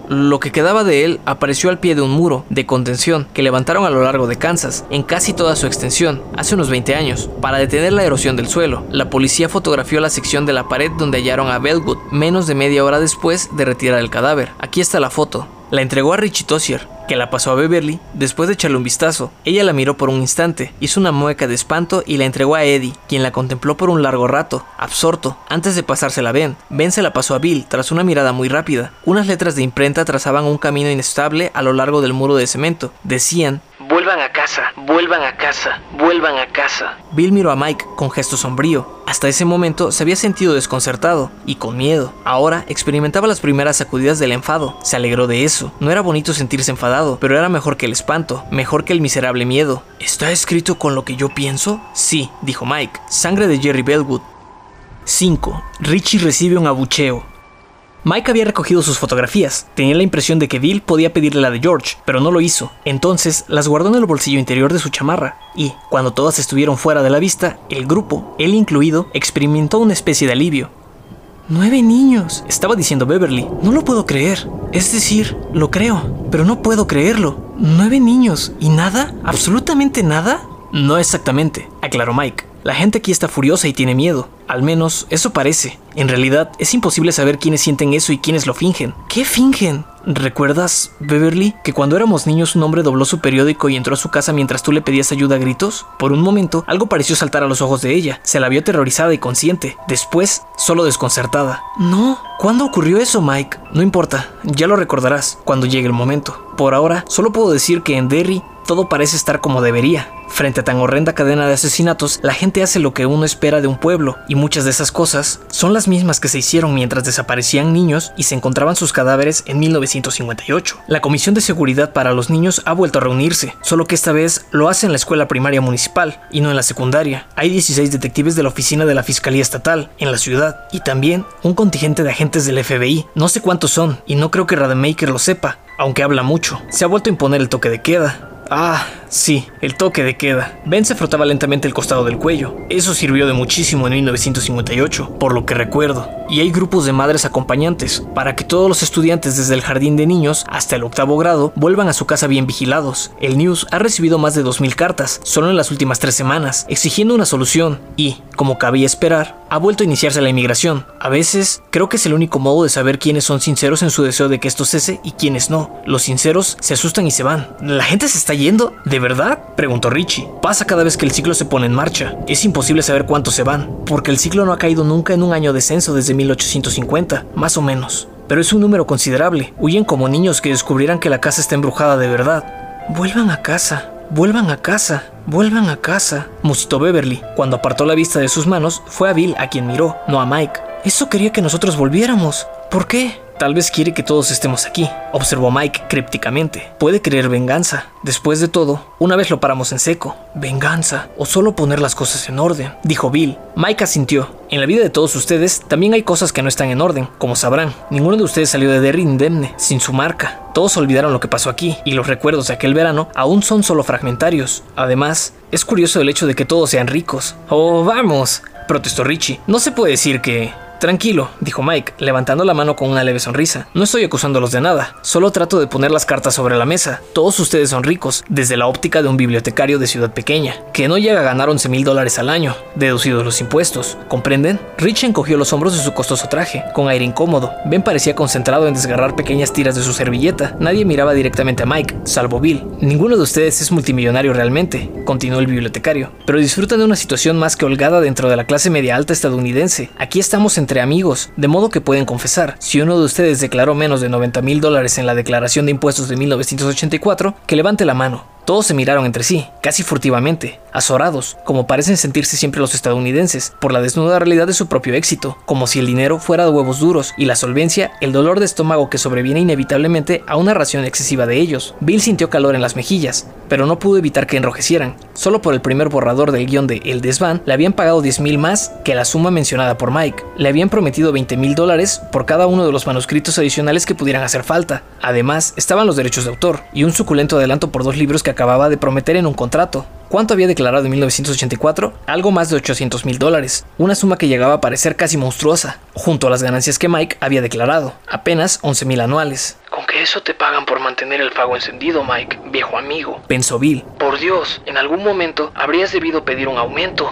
Mike dijo, Bill Denbrough, novelista de éxito en una sociedad donde los novelistas son pocos, y menos aún los que pueden vivir de la profesión. Beverly Rogan, diseñadora de modas, actividad que cuenta con más interesados, pero con menos elegidos aún, y ella es, de hecho, la más solicitada en toda la zona media del país en la actualidad. Oh, no es por mí, dijo Beverly, emitiendo una risita nerviosa. Encendió otro cigarro con la colilla del anterior. Es por Tom, el éxito es de él. Sin él, yo todavía estaría cambiando forros a faldas viejas. No tengo el menor sentido empresarial, y hasta Tom lo dice. Es solo... por Tom, como les digo. Dio una profunda calada a su cigarro y lo apagó. En mi humilde opinión, la dama eleva demasiadas protestas, observó Richie. Ella giró rápidamente en el asiento y le clavó una mirada dura, algo ruborizada. ¿Qué quieres decir, Richie Tossier? No me pegues, señorita Khaled, exclamó Richie, con su aguda y temblorosa voz de negrito. Y en ese momento, Bill vio, con fantasmagórica claridad, al niño que conociera, no solo una presencia sustituida, que acechara bajo el exterior adulto de Rich, sino una criatura casi más real que el hombre mismo. No me pegue, deje que le traiga otro jarabe de menta, señorita Scarlett, para que la beba con el poche, que está un poquito más fresco. No azote a este pobre negrito. Eres incorregible, Richie, dijo Beverly fríamente. ¿Por qué no maduras? Richie la miró. Su sonrisa se desvanecía lentamente en la incertidumbre. Hasta que volví a esta ciudad, creía haberlo hecho, dijo. Tú, Rich, continuó Mike, quizás eres el DJ más cotizado del país. Tienes a Los Ángeles en la palma de la mano. Además, cuentas con dos programas de difusión nacional, uno de los cuales está entre los 40 de mayor audiencia y otro llamado Los Chiflados 40. Ándate con cuidado, tonto, dijo Richie, con la voz gruñona de Mr. T, aunque estaba ruborizado. Te voy a cambiar de lugar el frente y el dorso. Te haré cirugía cerebral con el puño. Te... Eddie prosiguió Mike, sin prestarle atención. Tú tienes un próspero servicio de limusinas, en una ciudad donde tienes que andar a los codazos entre lujosos coches con chofer cuando cruzas la calle. En Nueva York van a la quiebra dos compañías de esas por semana, pero a ti te va muy bien. Tú, Ben, eres probablemente el de mayor éxito entre los arquitectos jóvenes del mundo. Ben abrió la boca, probablemente para protestar, pero volvió a cerrarla. Mike le sonrió, abriendo las manos en un gesto amplio. No quiero avergonzar a nadie, pero es preciso que las cartas estén sobre la mesa. Hay quienes triunfan jóvenes y hay quienes tienen éxito en trabajos muy especializados. Si no hubiera quienes triunfan contra toda probabilidad, creo que todo el mundo renunciaría. Si se tratara solo de uno o de dos dentro del grupo, podría pasar por coincidencia, pero ocurre con todos ustedes, y eso incluye a Stanuris, que era el contador más codiciado de Atlanta, y eso significa de todo el sur. En mi opinión, ese éxito brota de lo que ocurrió aquí hace 27 años. Si todos hubieran estado expuestos al contacto con asbesto en esa época y todos tuvieran cáncer de pulmón, la correlación no sería menos evidente o persuasiva. ¿Alguno está en desacuerdo? Los miró. Nadie dijo nada, salvo tú, apuntó Bill. ¿Qué pasó contigo, Mikey? ¿No es obvio? El bibliotecario sonrió. Me quedé aquí. Mantuviste el faro encendido. Dijo Ben. Bill se volvió a mirarlo sobresaltado, pero el arquitecto miraba atentamente a Mike y no se dio cuenta. Eso no me hace sentir muy bien, Mike. En realidad, me hace sentir como un gran aprovechado. Amén, concordó Beverly. Mike sacudió la cabeza paciente. No tienen por qué sentirse culpables. ¿Creen que fue por decisión propia que seguían Derry? Así como tampoco fue por decisión propia que ustedes se marcharon. Éramos pequeños, caramba. Por un motivo u otro, sus padres decidieron mudarse y ustedes fueron parte del equipaje que ellos se llevaron. Mis padres se quedaron, pero la decisión fue de ellos, en realidad, de cualquiera de ellos. ¿Cómo se decidió quién se iría y quién se quedaría? ¿Fue cuestión de suerte, de fatalidad, de eso, de algún otro? No lo sé pero no tuvo nada que ver con nosotros, los chicos, así que no insistan con eso. No es ¿Estás resentido? preguntó Eddie. He estado demasiado ocupado para almacenar resentimiento explicó Mike. Pasé mucho tiempo observando y esperando. Observaba y esperaba aún antes de darme cuenta de que lo hacía. Pero en los últimos cinco años he estado en una especie de alerta roja. Desde principios de año llevo un diario y cuando uno escribe, piensa más. O tal vez más específicamente. Una de las cosas de las que me he estado ocupando es del carácter de eso. Eso cambia, lo sabemos. Creo que también manipula y deja su marca en la gente. Solo por la naturaleza de lo que es. Tal como el olor de un zorrillo. Queda en la piel aún después de un largo baño. Si ha vaciado su vejiga cerca de uno. Así como el saltamontes se escupe su jugo en la palma del que lo toma en la mano. Mike se desabotonó lentamente la camisa y abrió los bordes. Todos pudieron ver marcas de cicatrices en la suave piel parda de su pecho, entre las tetillas, tal como las garras dejan cicatrices, agregó.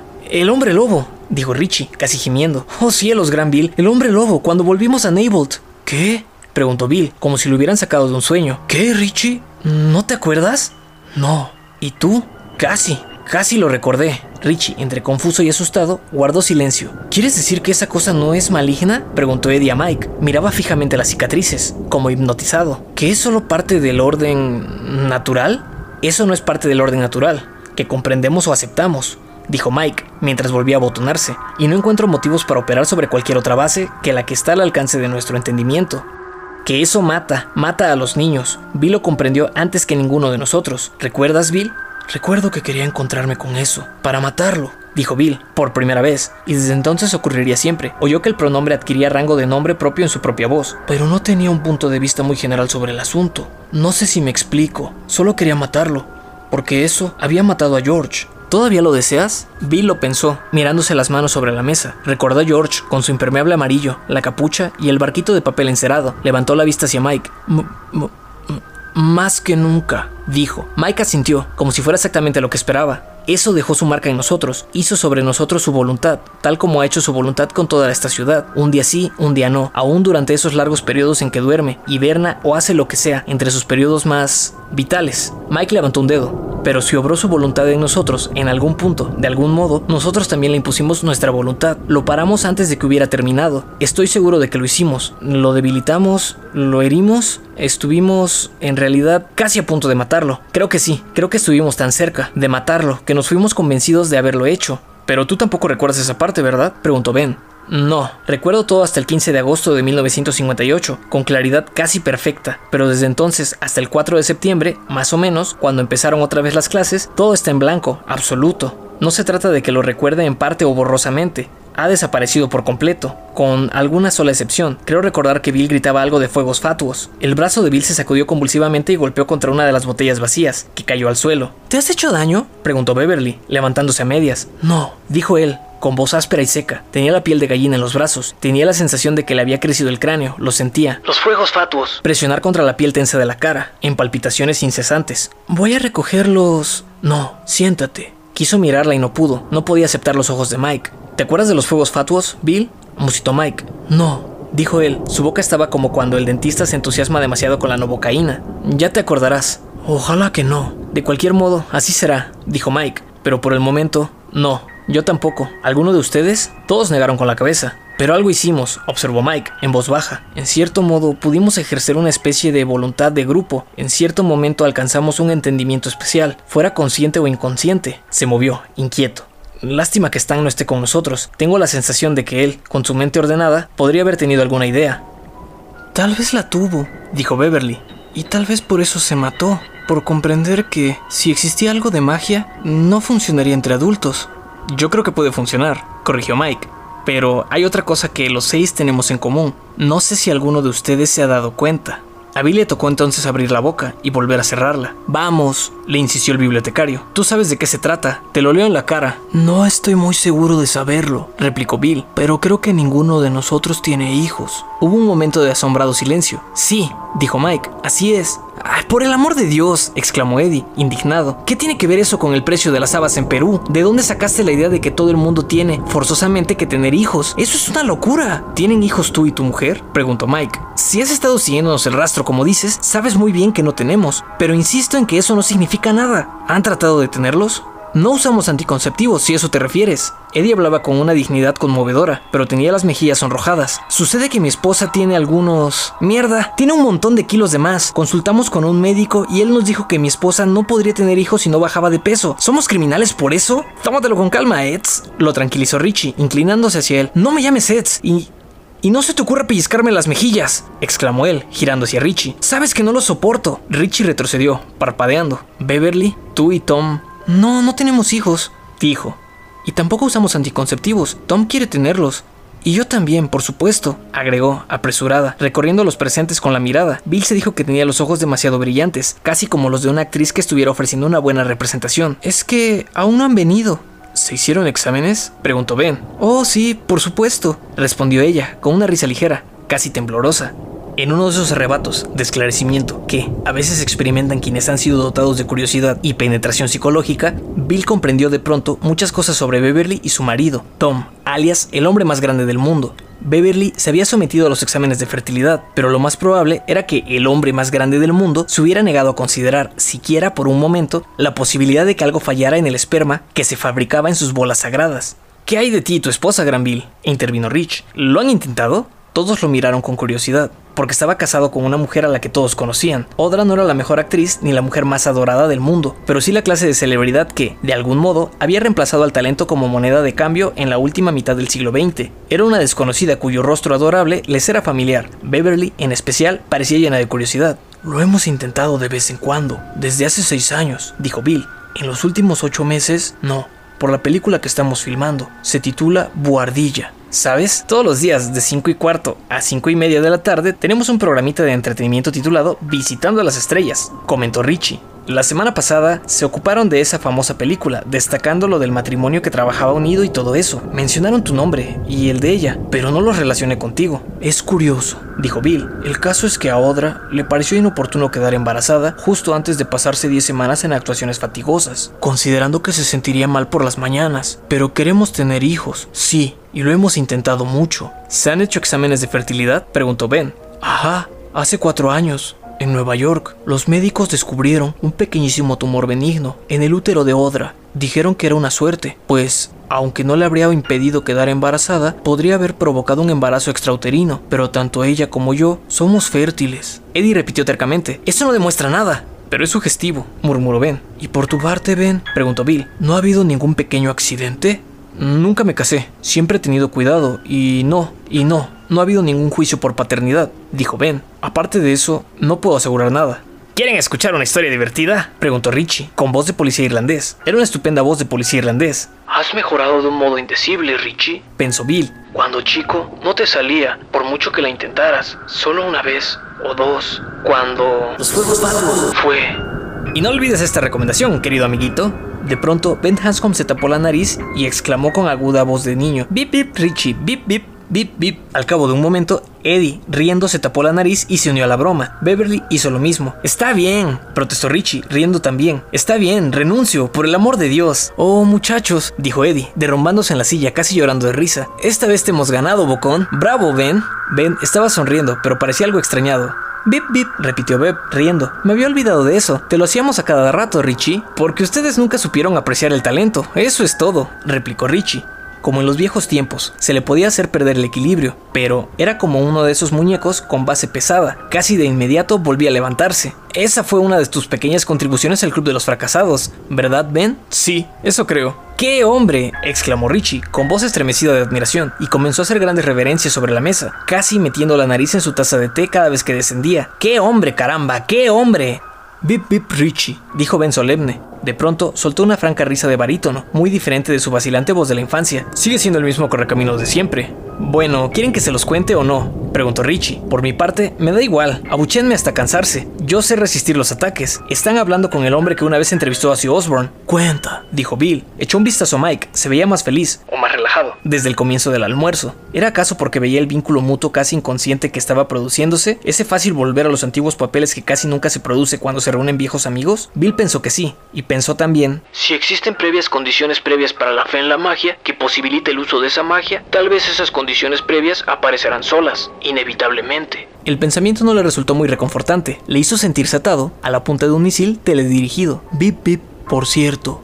Bueno, estaba diciendo Richie. Puedo hacer de esto una historia larga y triste o la versión para historietas, al estilo Lorenzo y Pepita, pero me ajustaré a un término medio. Un año después de marcharme a California conocí a una muchacha y a los dos nos enamoramos. Comenzamos a vivir juntos. Al principio ella tomaba la píldora, pero no le sentaba bien. Habló de conseguir un dispositivo intrauterino, pero a mí no me gustaba mucho la idea. Los periódicos empezaban a publicar las primeras noticias de que no eran del todo inofensivos. Habíamos hablado mucho de los hijos y teníamos decidido que no queríamos tenerlos, ni siquiera si llegábamos a formalizar la relación, que era irresponsable traer niños al mundo, tan amenazado, peligroso, sobrepoblado, bla bla bla. Vamos a poner una bomba en el lavabo del Bank of America y después vendremos a fumar un poco de marihuana mientras hablamos de las diferencias entre el maoísmo y el trotskismo, ¿entienden? O tal soy demasiado duro con nuestra posición de entonces. Carajo, éramos jóvenes y razonablemente idealistas. La cuestión es que me hice cortar los cables, como dicen los de Beverly Hills, con su elegancia infaliblemente vulgar. No hubo ningún problema con la operación y no hubo efectos desagradables, porque suele haberlos, por si ustedes no lo saben. A un amigo mío se le hincharon las pelotas hasta tener el tamaño de las llantas de un Cadillac. Yo iba a regalarle un par de asideros con dos barriles para el cumpleaños, pero se le deshincharon antes. Muestra de tu acostumbrado tacto, comentó Bill. Beverly volvió a reír. Richie le dedicó una sonrisa amplia y afectuosa.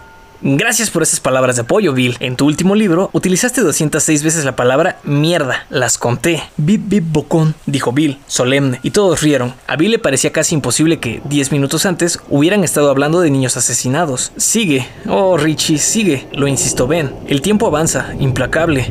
Ah, Sandy y yo convivimos dos años y medio, prosiguió Richie. Por dos veces estuvimos a punto de casarnos. Tal como resultaron las cosas, creo que nos ahorramos muchos dolores de cabeza y todo ese papeleo de los bienes conyugables. Ella recibió un ofrecimiento para trabajar con una firma de abogados de Washington. Más o menos al mismo tiempo que a mí, me ofrecían un programa de fin de semana en la CLAD. No era gran cosa, pero equivalía a tener un pie dentro. Ella me dijo que era su gran oportunidad y que yo debía ser un machista insensible, un tipo agrio si la retenía. Más aún, ya estaba harta de California. Yo le dije que para mí también era una gran oportunidad, así que nos tiramos los platos a la cabeza y cuando se acabaron los platos, Sandy se fue. Un año después decidí tratar de revertir la vasectomía. No tenía motivos válidos y sabía, por lo que había leído, que las probabilidades eran escasas, pero eso no me importó. ¿Tenías alguna pareja estable por entonces? preguntó Bill. No, y eso es lo más curioso. Richie frunció el entrecejo. Simplemente un día desperté con ese... no sé, ese antojo de revertirla. Estabas loco, sin duda, intervino Eddie. Anestesia general en vez de local, cirugía, tal vez hasta una semana de hospitalización. Sí, el médico me dijo todo eso, respondió Richie, y yo le dije que, de cualquier modo, quería hacerlo. No sé por qué. El médico me advirtió que el periodo de recuperación sería doloroso y que el resultado no era seguro. Dije que no me importaba y que me operara en cuanto antes. Y él me dijo, contrólese hijo, primero quiero una muestra de esperma para asegurarme de que la operación sea necesaria. Y yo le dije, pero bueno, si me hicieron ese examen después de la vasectomía, y estaba bien. Él me dijo que algunas veces los vasos se reconectan espontáneamente, Mierda, eso no me lo habían dicho, dije yo. Él me explicó que las posibilidades eran remotas, infinitesimales, pero antes de emprender una operación tan delicada teníamos que comprobarlas. Así que entré en el baño de caballeros con un ejemplar de Playboy y llené un envase. Bip bip Richie, dijo Beverly. Sí, tienes razón, reconoció Richie. Lo de Playboy es mentira. En los consultorios nunca hay revistas tan interesantes. La cuestión es que el médico me llamó tres días después para preguntarme qué quería recibir antes, la buena noticia o la mala. Primero la buena, le dije.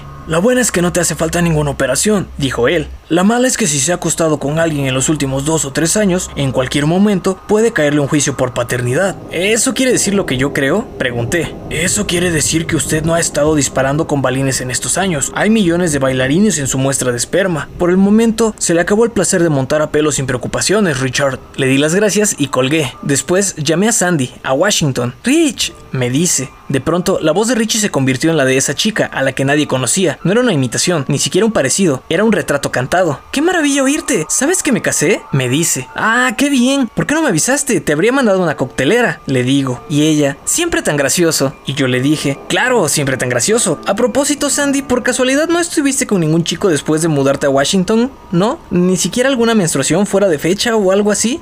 Eso no me parece nada divertido, Rich, dijo ella. Me di cuenta de que estaba por colgar, así que le conté lo ocurrido. Ella se echó a reír, solo que esa vez lo hizo con ganas, como reíamos nosotros siete cuando alguien contaba un chiste. Cuando se calmó, le pregunté qué le parecía tan divertido. Es estupendo. Esta vez el chiste te lo hicieron a ti, dijo. A discos Tosier, por fin. ¿Cuántos bastardos has engendrado desde que me marché, Rich? ¿Eso significa que aún no has experimentado las alegrías de la maternidad? Le pregunté. Espero para Julio, me respondió. ¿Alguna otra pregunta?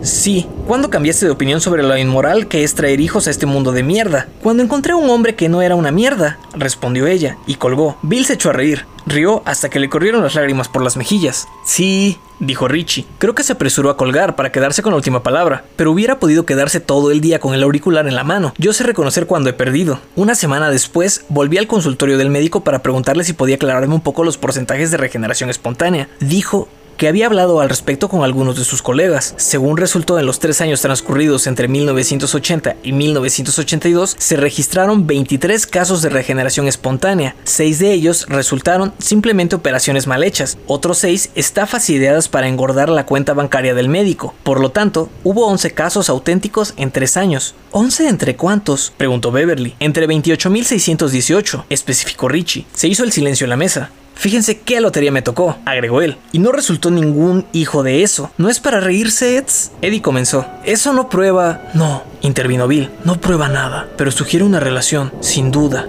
Ahora bien, ¿qué vamos a hacer? ¿Lo has pensado, Mike? Claro que lo he pensado, dijo Mike, pero no podía decidir nada mientras no nos reuniéramos a hablar. No podía predecir el resultado de esta reunión antes de que se produjera. Hizo una larga pausa, contemplándolos con aire pensativo. Tengo una idea, agregó. Pero antes de explicarla, creo que debemos resolver algo. ¿Vamos a actuar o no? ¿Vamos a tratar otra vez de matar a eso? ¿O dividimos la cuenta del almuerzo entre seis y volvemos a lo que cada uno estaba haciendo? Parece que... comenzó Beverly, pero Mike la miró sacudiendo la cabeza. Todavía no había terminado. Deben comprender que nuestras posibilidades de triunfar son imprevisibles. Sé que no son buenas, así que habrían sido algo mejores si Stan estuviera aquí. Buenas no, pero sí mejores. Como Stan no está, el círculo que formamos aquel día está roto. No creo que podamos destruir a eso, ni siquiera alejarlo por un tiempo, como antes, si el círculo está roto. Creo que eso nos matará, uno a uno, probablemente de modo horrible. Siendo niños formamos un círculo completo, de algún modo que tampoco ahora comprendo. Creo que si decidimos actuar, tendremos que tratar de construir un círculo más reducido. Mike volvió a mirarlos, con ojos hundidos y cansados. Por eso me parece mejor que votemos, quedarse e intentarlo otra vez, o volver cada uno a su casa. Esas son las opciones. Les hice venir por una antigua promesa, aún sin estar seguro de que la recordarían, pero no puedo retenerlos aquí solo con eso. Los resultados serían peores. Miró a Bill y en ese momento el escritor comprendió lo que sobrevendría. Sintió miedo, pero no pudo impedirlo. Luego, con el mismo alivio que quizá experimenta el suicida al sacar las manos del volante, en el coche a toda velocidad para cubrirse los ojos, lo aceptó. Mike los había reunido ahí. Mike les había explicado todo claramente, y ahora cedía el liderazgo. Depositaba el manto de jefe en la persona que lo había llevado en 1958. ¿Qué opinas tú, Gran Bill? Formula la pregunta. Antes de hacerlo, dijo Bill, quiero saber si todos la entienden. ¿Ibas a decir algo, Beth? Ella meneó la cabeza. Muy bien, creo que la pregunta es esta. ¿Nos quedamos a luchar o nos olvidamos de todo? Los que quieran quedarse, levanten la mano. Nadie se movió durante cinco segundos. Bill recordó ciertas subastas, en las que el precio de algún artículo subía repentinamente a la estratosfera y quienes no querían ofrecer se convertían en estatuas, temerosos de rascarse o de espantar una mosca por si el subastador tomaba el gesto por otros 5 o 20 mil. Pensó en Georgie, Georgie, que nunca le había hecho mal a nadie, que solo quería salir a jugar tras haber estado en cama toda la semana. Georgie, con las mejillas enrojecidas, el barquito de papel en una mano, abrochándose el impermeable con la otra. Georgie, que le daba las gracias y le besaba la mejilla afiebrada. Gracias, Bill. Es un barco muy bonito. Sintió que la vieja cólera le subía, pero en ese momento era adulto, dotado de una perspectiva más amplia. Ya no era solo por Georgie. Por su cabeza desfiló una horrible lista de nombres. Betty Ripson, descubierta congelada en el suelo. Cherry la Mónica, pescada en el Kenduskig. Matthew Clemens, arrancado de su triciclo. Verónica Grogan, de 9 años, encontrada en una cloaca. Steve Johnson, Lisa Albrecht, otros. Y solo Dios sabía cuántos de los desaparecidos. Levantó lentamente la mano y dijo, Acabemos con él. Esta vez lo haremos de verdad. Por un momento, su mano se exhibió ahí, sola, como la mano del único chico en toda la clase que conoce la respuesta acertada, el que todos los alumnos detestan. Por fin, Richie suspiró y levantó la mano diciendo, Carajo, no puede ser peor que entrevistar a Ozzy Osbourne.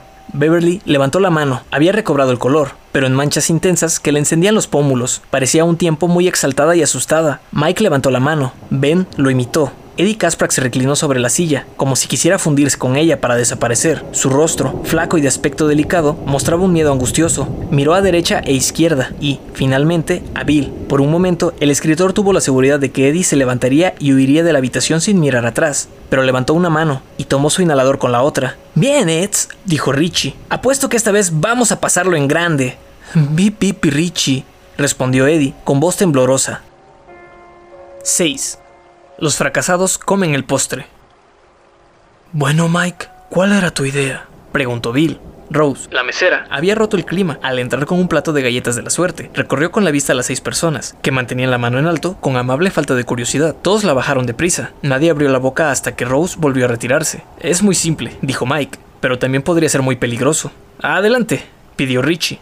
Creo que por el resto del día deberíamos separarnos. Cada uno de nosotros debería volver al sitio que mejor recuerde de Derry, exceptuando los Barrens, claro. No creo que ninguno de nosotros deba ir ahí.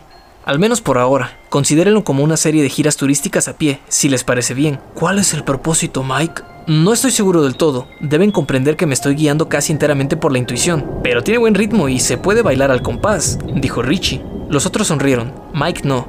Lo que hizo fue asentir. Es una buena manera de expresarlo. Guiarse por la intuición es como escuchar un ritmo y seguirlo con el cuerpo. A los adultos nos resulta difícil usar la intuición. Ese es el principal motivo por el que me parece conveniente hacerlo. Después de todo, los chicos funcionan a base de intuición, el 80% del tiempo, al menos hasta los 14 años. ¿Te refieres a conectarnos otra vez a la situación? sugirió Eddie. Supongo que sí, es una idea, nada más. Si no se les ocurre ningún lugar al que ir, dejen que los pies los lleven a cualquier parte. Esta noche nos reuniremos en la biblioteca para hablar de lo que haya pasado. Si es que algo pasa, dijo Ben. Oh, creo que algo pasará. ¿Qué? preguntó Bill. Mike me dio la cabeza. No tengo idea, pero creo que podía ser desagradable. Hasta es posible que alguno de nosotros no se presente en la biblioteca esta noche. Claro que no tengo motivos para decir eso, salvo la intuición. Aquello fue recibido en silencio. ¿Por qué solos? preguntó Beverly, por fin. Si vamos a hacer esto en grupo, ¿por qué quieres que empecemos solos, Mike? Sobre todo si resulta tan peligroso como piensas. Creo poder responder a eso, apuntó Bill.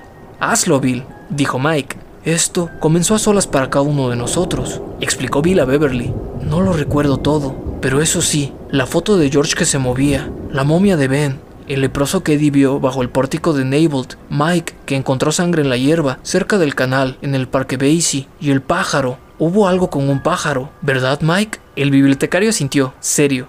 Un pájaro grande, Sí, pero no tan amistoso como el de Plaza Sésamo. Richie rió. El James Brown de Derry se apunta un tanto. ¡Oh cielos, qué bendición! Bip bip Richie, dijo Mike. Y Richie cayó. Para ti, fue la voz en la tubería y la sangre que salió por el desagüe, prosiguió Bill, dirigiéndose a Beverly. Para Richie. Pero entonces se interrumpió, desconcertado. Parezco la excepción que confirma la regla, Gran Bill, dijo Richie. La primera vez que entré en contacto con algo extraño ese verano fue en la habitación de George, contigo, cuando fuimos a mirar ese álbum de fotos, la fotografía de Center Street, junto al canal, que empezó a moverse. ¿Recuerdas? Sí, dijo Bill. Pero, ¿estás seguro de que no ocurrió nada antes de eso, Richie? ¿Absolutamente nada? Yo... Algo centelló en los ojos de Richie. Por fin dijo, lentamente. Bueno, algo pasó el día en que Henry y sus amigos me persiguieron antes de que terminaran las clases. Escapé por la sección de juguetes de Freeze, subí por el centro municipal y me senté en un banco del parque y ahí creí ver... Pero fue solo un sueño. ¿Qué fue? preguntó Beverly. Nada, dijo Richie, casi con brusquedad. Un sueño, de veras. Miró a Mike, pero no me molesta dar un paseo. Es un modo de pasar la tarde. Recuerdos del viejo hogar. De acuerdo. Entonces, preguntó Bill. Todos asintieron. Y nos reuniremos en la biblioteca esta noche a las... ¿Qué hora sugieres, Mike? Las 7 en punto. Si llegan tarde, toquen el timbre. La biblioteca cierra a las 7, en días laborales, hasta que empiezan las vacaciones escolares. A las 7, dijo Bill, recorriéndolo sobriamente con la mirada. Vayan con cuidado. Recuerden que ninguno de nosotros sabe, en realidad, lo que está haciendo. Considérenlo una misión de reconocimiento. Si ven algo, no peleen, huyan. Soy amante, no guerrero, dijo Richie, con la soñadora voz de Michael Jackson. Bueno, es hora de ponerse en marcha, observó Ben. Una pequeña sonrisa le levantó la comisura izquierda de la boca, más amarga que divertida. No tengo la menor idea en este momento de dónde puedo ir, si los barrios están prohibidos. Para mí, era el mejor lugar, en compañía de ustedes. Sus ojos pasaron a Beverly, se detuvieron en ella por un instante y se apartaron otra vez. No se me ocurre ningún otro lugar. Probablemente pase un par de horas caminando, mirando edificios y mojándome los pies. Mm, ya hallarás dónde ir, Ben, dijo Richie. Puedes visitar alguno de los sitios donde comprabas comidas y cargar combustible. Ben se echó a reír. Mi capacidad ha disminuido mucho desde los 11 años. He comido tanto que tal vez tendrán que sacarme de aquí rodando. Bueno, estoy dispuesto, dijo Eddie. Un momento, exclamó Beverly, cuando todos empezaban a retirar las sillas. Las galletas de la suerte, no las olviden. Sí, dijo Richie. Estoy viendo la mía. Pronto te comerá un monstruo enorme. Que te diviertas.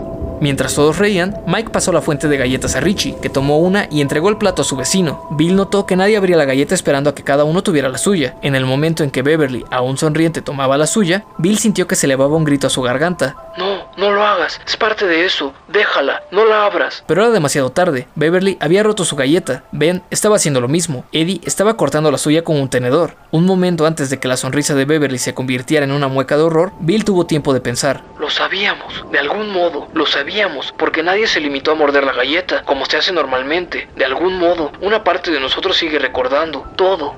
Y ese insensato conocimiento le resultó el más horripilante. Expresaba, con más elocuencia que Mike, hasta qué punto, hasta qué punto eso había tocado a cada uno de ellos, de qué modo su toque aún surtía efecto. De la galleta de Beverly brotaba sangre como de una arteria cortada, la empapó la mano y corrió hasta el mantel blanco que cubría la mesa, manchándolo de un rojo brillante que se esparció en líneas rosas. Eddie Kasprak emitió un grito ahogado y se apartó bruscamente de la mesa. Un bicho enorme, cuyo caparazón quitinoso era de un feo amarillo parduzco, estaba saliendo de su galleta, como de un capullo. Sus ojos de obsidiana miraban ciegamente mientras trepaba al plato de Eddie. Las migas de la galleta cayeron de su lomo en una pequeña lluvia que Bill oyó con claridad. Esa tarde, cuando decidiera dormir por un par de horas, ese ruido acosaría sus sueños. Al liberarse por completo, el bicho se frotó las patas traseras, emitiendo un zumbido seco, chirriante. Era una especie de grillo, terriblemente mutado. Avanzó torpemente hasta el borde del plato y cayó en el mantel, patas arriba. ¡Oh Dios! logró decir Richie, con voz ahogada. ¡Oh Dios, Gran Bill! Es, es un ojo. ¡Santo Dios! ¡Un ojo! ¡Maldición! Bill giró bruscamente la cabeza y vio que Richie tenía la vista fija en su galleta de la suerte con una mueca de repulsión en la boca. Un trozo de la superficie glaseada había caído al mantel, dejando al descubierto un agujero desde el cual un ojo humano miraba con vidriosa intensidad. Tenía migas de galletita esparcidas por el iris pardo, inexpresivo, y clavadas en la esclerótica. Ben Hanscom arrojó la galleta. No fue un gesto calculado, sino la reacción sobresaltada de quien ha llevado una desagradable sorpresa. Mientras la galleta rodaba por la mesa, Bill vio dos dientes dentro de ella, oscurecidas las raíces con sangre seca, repiqueteaban como semillas en una calabaza hueca. Beverly estaba tomando aliento para gritar, con los ojos clavados en el grillo que había salido de la galleta de Eddie. El bicho pataleaba tendido en el mantel. Bill se puso en movimiento, por mera reacción, por intuición, pensó, mientras arrojaba desde su asiento para plantar una mano sobre la boca de Beverly, un instante antes de que surgiera el grito.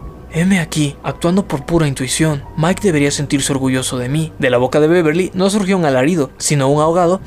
Eddie estaba emitiendo esos ruidos silbantes que Bill recordaba con tanta claridad. No era problema, un buen disparo de su viejo inhalador lo dejaría en condiciones. Echó una mirada feroz a los otros, y lo que salió de su boca fue algo de aquel verano, algo arcaico y muy adecuado al caso. Ni una palabra más. Todo el mundo. Ni una palabra más. Ni una palabra. Ni una palabra más. Rich se pasó una mano por los labios. La tez de Mike había adquirido un sucio color grisáceo, pero asintió. Todos se apartaban de la mesa. Bill no había abierto su galleta, pero en ese momento vio que los costados se movían lentamente, hinchándose una y otra vez. Le sopló otra vez Beverly contra su mano. El aliento le hizo cosquillas en la palma. Ni una palabra más, Webb, recomendó él, retirando la mano. Ella parecía toda ojos, tenía la boca torcida. Bill, Bill, ¿has visto? Sus ojos volvieron al grillo y se clavaron en él. El bicho parecía estar muriendo. Sus ojos rugosos le devolvieron la mirada, hasta que la muchacha empezó a gemir. basta, ordenó él, con el ceño fruncido. Vuelve a la mesa. No puedo, Bill. No puedo acercarme a ese. Puedes. Es necesario. Se oyeron pasos, rápidos y ligeros, que se acercaban por el breve pasillo, al otro lado de la cortina de cuentas. Bill miró a los otros. Todo el mundo a la mesa. Hablen, como si no hubiera pasado nada. Beverly lo miró con ojos suplicantes, pero Bill sacudió la cabeza, tomó asiento y acercó su silla, tratando de no mirar la galleta que había en el plato. Se había hinchado como una ampolla inimaginable, que se estuviera llenando de pus, y aún palpitaba lentamente. Estuve a punto de morderla, pensó. Eddie volvió a usar su inhalador, enviando llovizna a sus pulmones con un ruido fino, largo, agudo. ¿Y quién va a ganar el campeonato? preguntó Bill, sonriendo como un loco. En ese momento entró Rose, con un cortés gesto inquisitivo. Con el rabillo del ojo, Bill vio que Bev había vuelto a la mesa. Buena chica, pensó. Creo que los Bears de Chicago lo tienen bien, dijo Mike. ¿Está todo en orden? preguntó Rose.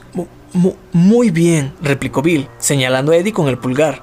Nuestro amigo tuvo un acceso de asma, ya tomó su medicamento y está mucho mejor. Rose miró a Eddie. Mejor, jadeó Eddie. ¿Quieren que despeje la mesa? Dentro de un momento, dijo Mike, dedicándole una sonrisa amplia y falsa. ¿Disfrutaron de la comida? Los ojos de la oriental volvieron a estudiar la mesa, con cierta duda sobrepuesta a una profunda serenidad. No vio el grillo, ni el ojo ni los dientes, ni el molde en que la galleta de Bill parecía estar respirando. Su mirada pasó también sobre la mancha de sangre. Todo estuvo muy bien, aseguró Beverly, sonriendo. Fue una sonrisa más natural que la de Bill y la de Mike. Eso pareció tranquilizar a Rose, convenciéndola de que, si algo andaba mal ahí, no era culpa de su servicio ni de su cocina, la muchacha tiene mucho carácter, pensó Bill. ¿Buenos presagios en las galletas de la suerte? preguntó Rose. Bueno, respondió Richie. No sé si los otros fueron buenos, pero el mío era un regalo para la vista. Bill oyó un imperceptible crujido. Al bajar la vista a su plato, vio que una pata asomaba de su galleta, rascando el plato. Yo pude haber mordido eso. Volvió a pensar, pero mantuvo la sonrisa. Muy buenos, respondió. Richie estaba observando el plato donde una gran mosca nacía lentamente de entre los restos de la galleta entre débiles zumbidos. De la galleta brotaba un engrudo viscoso que se acumulaba en el mantel. Por fin se percibió un olor, el olor penetrante y espeso de las heridas infectadas. Bueno, si no puedo serles útil, no se preocupe, dijo Ben. Muy buena comida, muy... muy original. Los dejo, entonces, dijo ella, haciéndoles una reverencia entre las cuentas de la cortina. Todavía se oía el tintineo, cuando todos volvieron a apartarse de la mesa. ¿Qué es? Preguntó Ben, con voz ronca, observando el plato de Bill. Una mosca, respondió el novelista. Una mosca mutante. Cortesía de un escritor llamado George Langlahan, creo. Escribió un cuento llamado La Mosca, con el cual hicieron una película. No fue muy buena, pero el cuento me dio un miedo espantoso. Eso ha vuelto a sus viejos trucos. Sí, últimamente he estado pensando en ese asunto de la mosca, porque estaba planeando una novela. Pensaba llamarla Bichos de la carretera. Suena bastante estúpido, pero...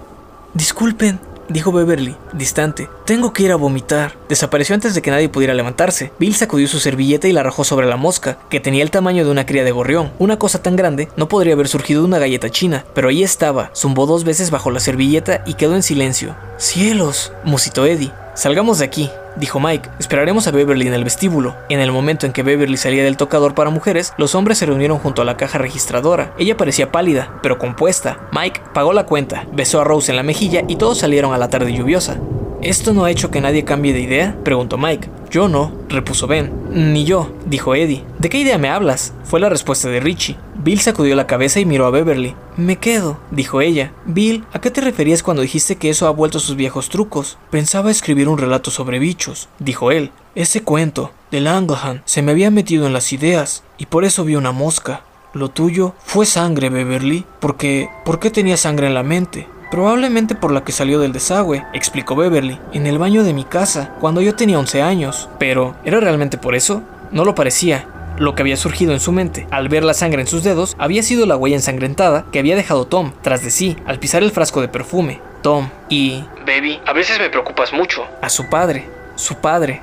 ¿Tú también te encontraste con un bicho? Dijo Bill a Eddie. ¿Por qué? No era un simple bicho, sino un grillo. Tenemos grillos en el sótano, una casa de 200 mil dólares y no podemos deshacernos de los grillos. Por la noche nos vuelven locos. Un par de noches antes de que llamara Mike tuve una pesadilla terrible. Soñé que despertaba en una cama llena de grillos. Traté de dispararles con mi inhalador, pero por más que lo apretaba no salían sino crujidos. Un momento antes de despertar descubrí que también el aparato estaba lleno de grillos. Pero la mesera no vio nada, dijo Ben, mirando a Beverly, tal como tus padres no vieron la sangre en el lavabo. Sí, reconoció ella. Se miraron bajo la fina lluvia primaveral. Mike consultó su reloj. Dentro de 20 minutos pasa un autobús, dijo. De lo contrario, puedo llevar a cuatro de ustedes en mi coche, si nos apretamos. También puedo llamar dos o tres taxis, los que quieran. Creo que iré caminando desde aquí, dijo Bill. No sé a dónde voy, pero un poco de aire fresco me hará bien. Yo pediré un taxi, dijo Ben. Lo compartiré contigo si me dejas en el centro, propuso Richie. Bueno, ¿a dónde vas? Richie se encogió de hombros. Todavía no estoy seguro. Los otros prefirieron esperar el autobús. Hasta las 7 de la noche, les recordó Mike. Vayan con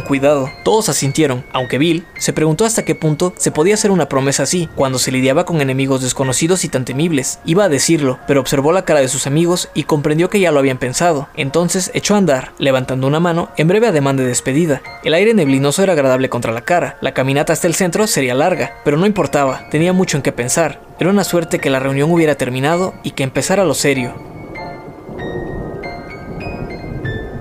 Eso, de Stephen King.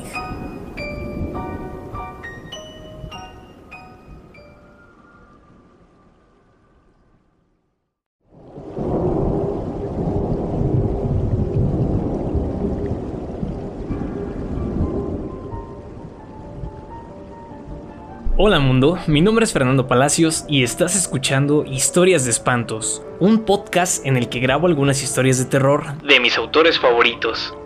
Espero que hayas disfrutado este episodio y si es así, me ayudas mucho siguiendo, suscribiendo y compartiendo mi contenido para que pueda seguir contando historias aquí. Así que dale like, suscríbete y compártelo con las personas que pienses que podrán disfrutar de una historia de espantos. Puedes encontrarme en Instagram como arroba fer.mr.bons y ahí comentarme qué historia, cuento o relato de terror quieres escuchar. Y si te ha gustado mucho este episodio, puedes ayudarme en el link de Boy Me a Coffee que está en la descripción. Gracias y nos escuchamos en la siguiente historia de espantos.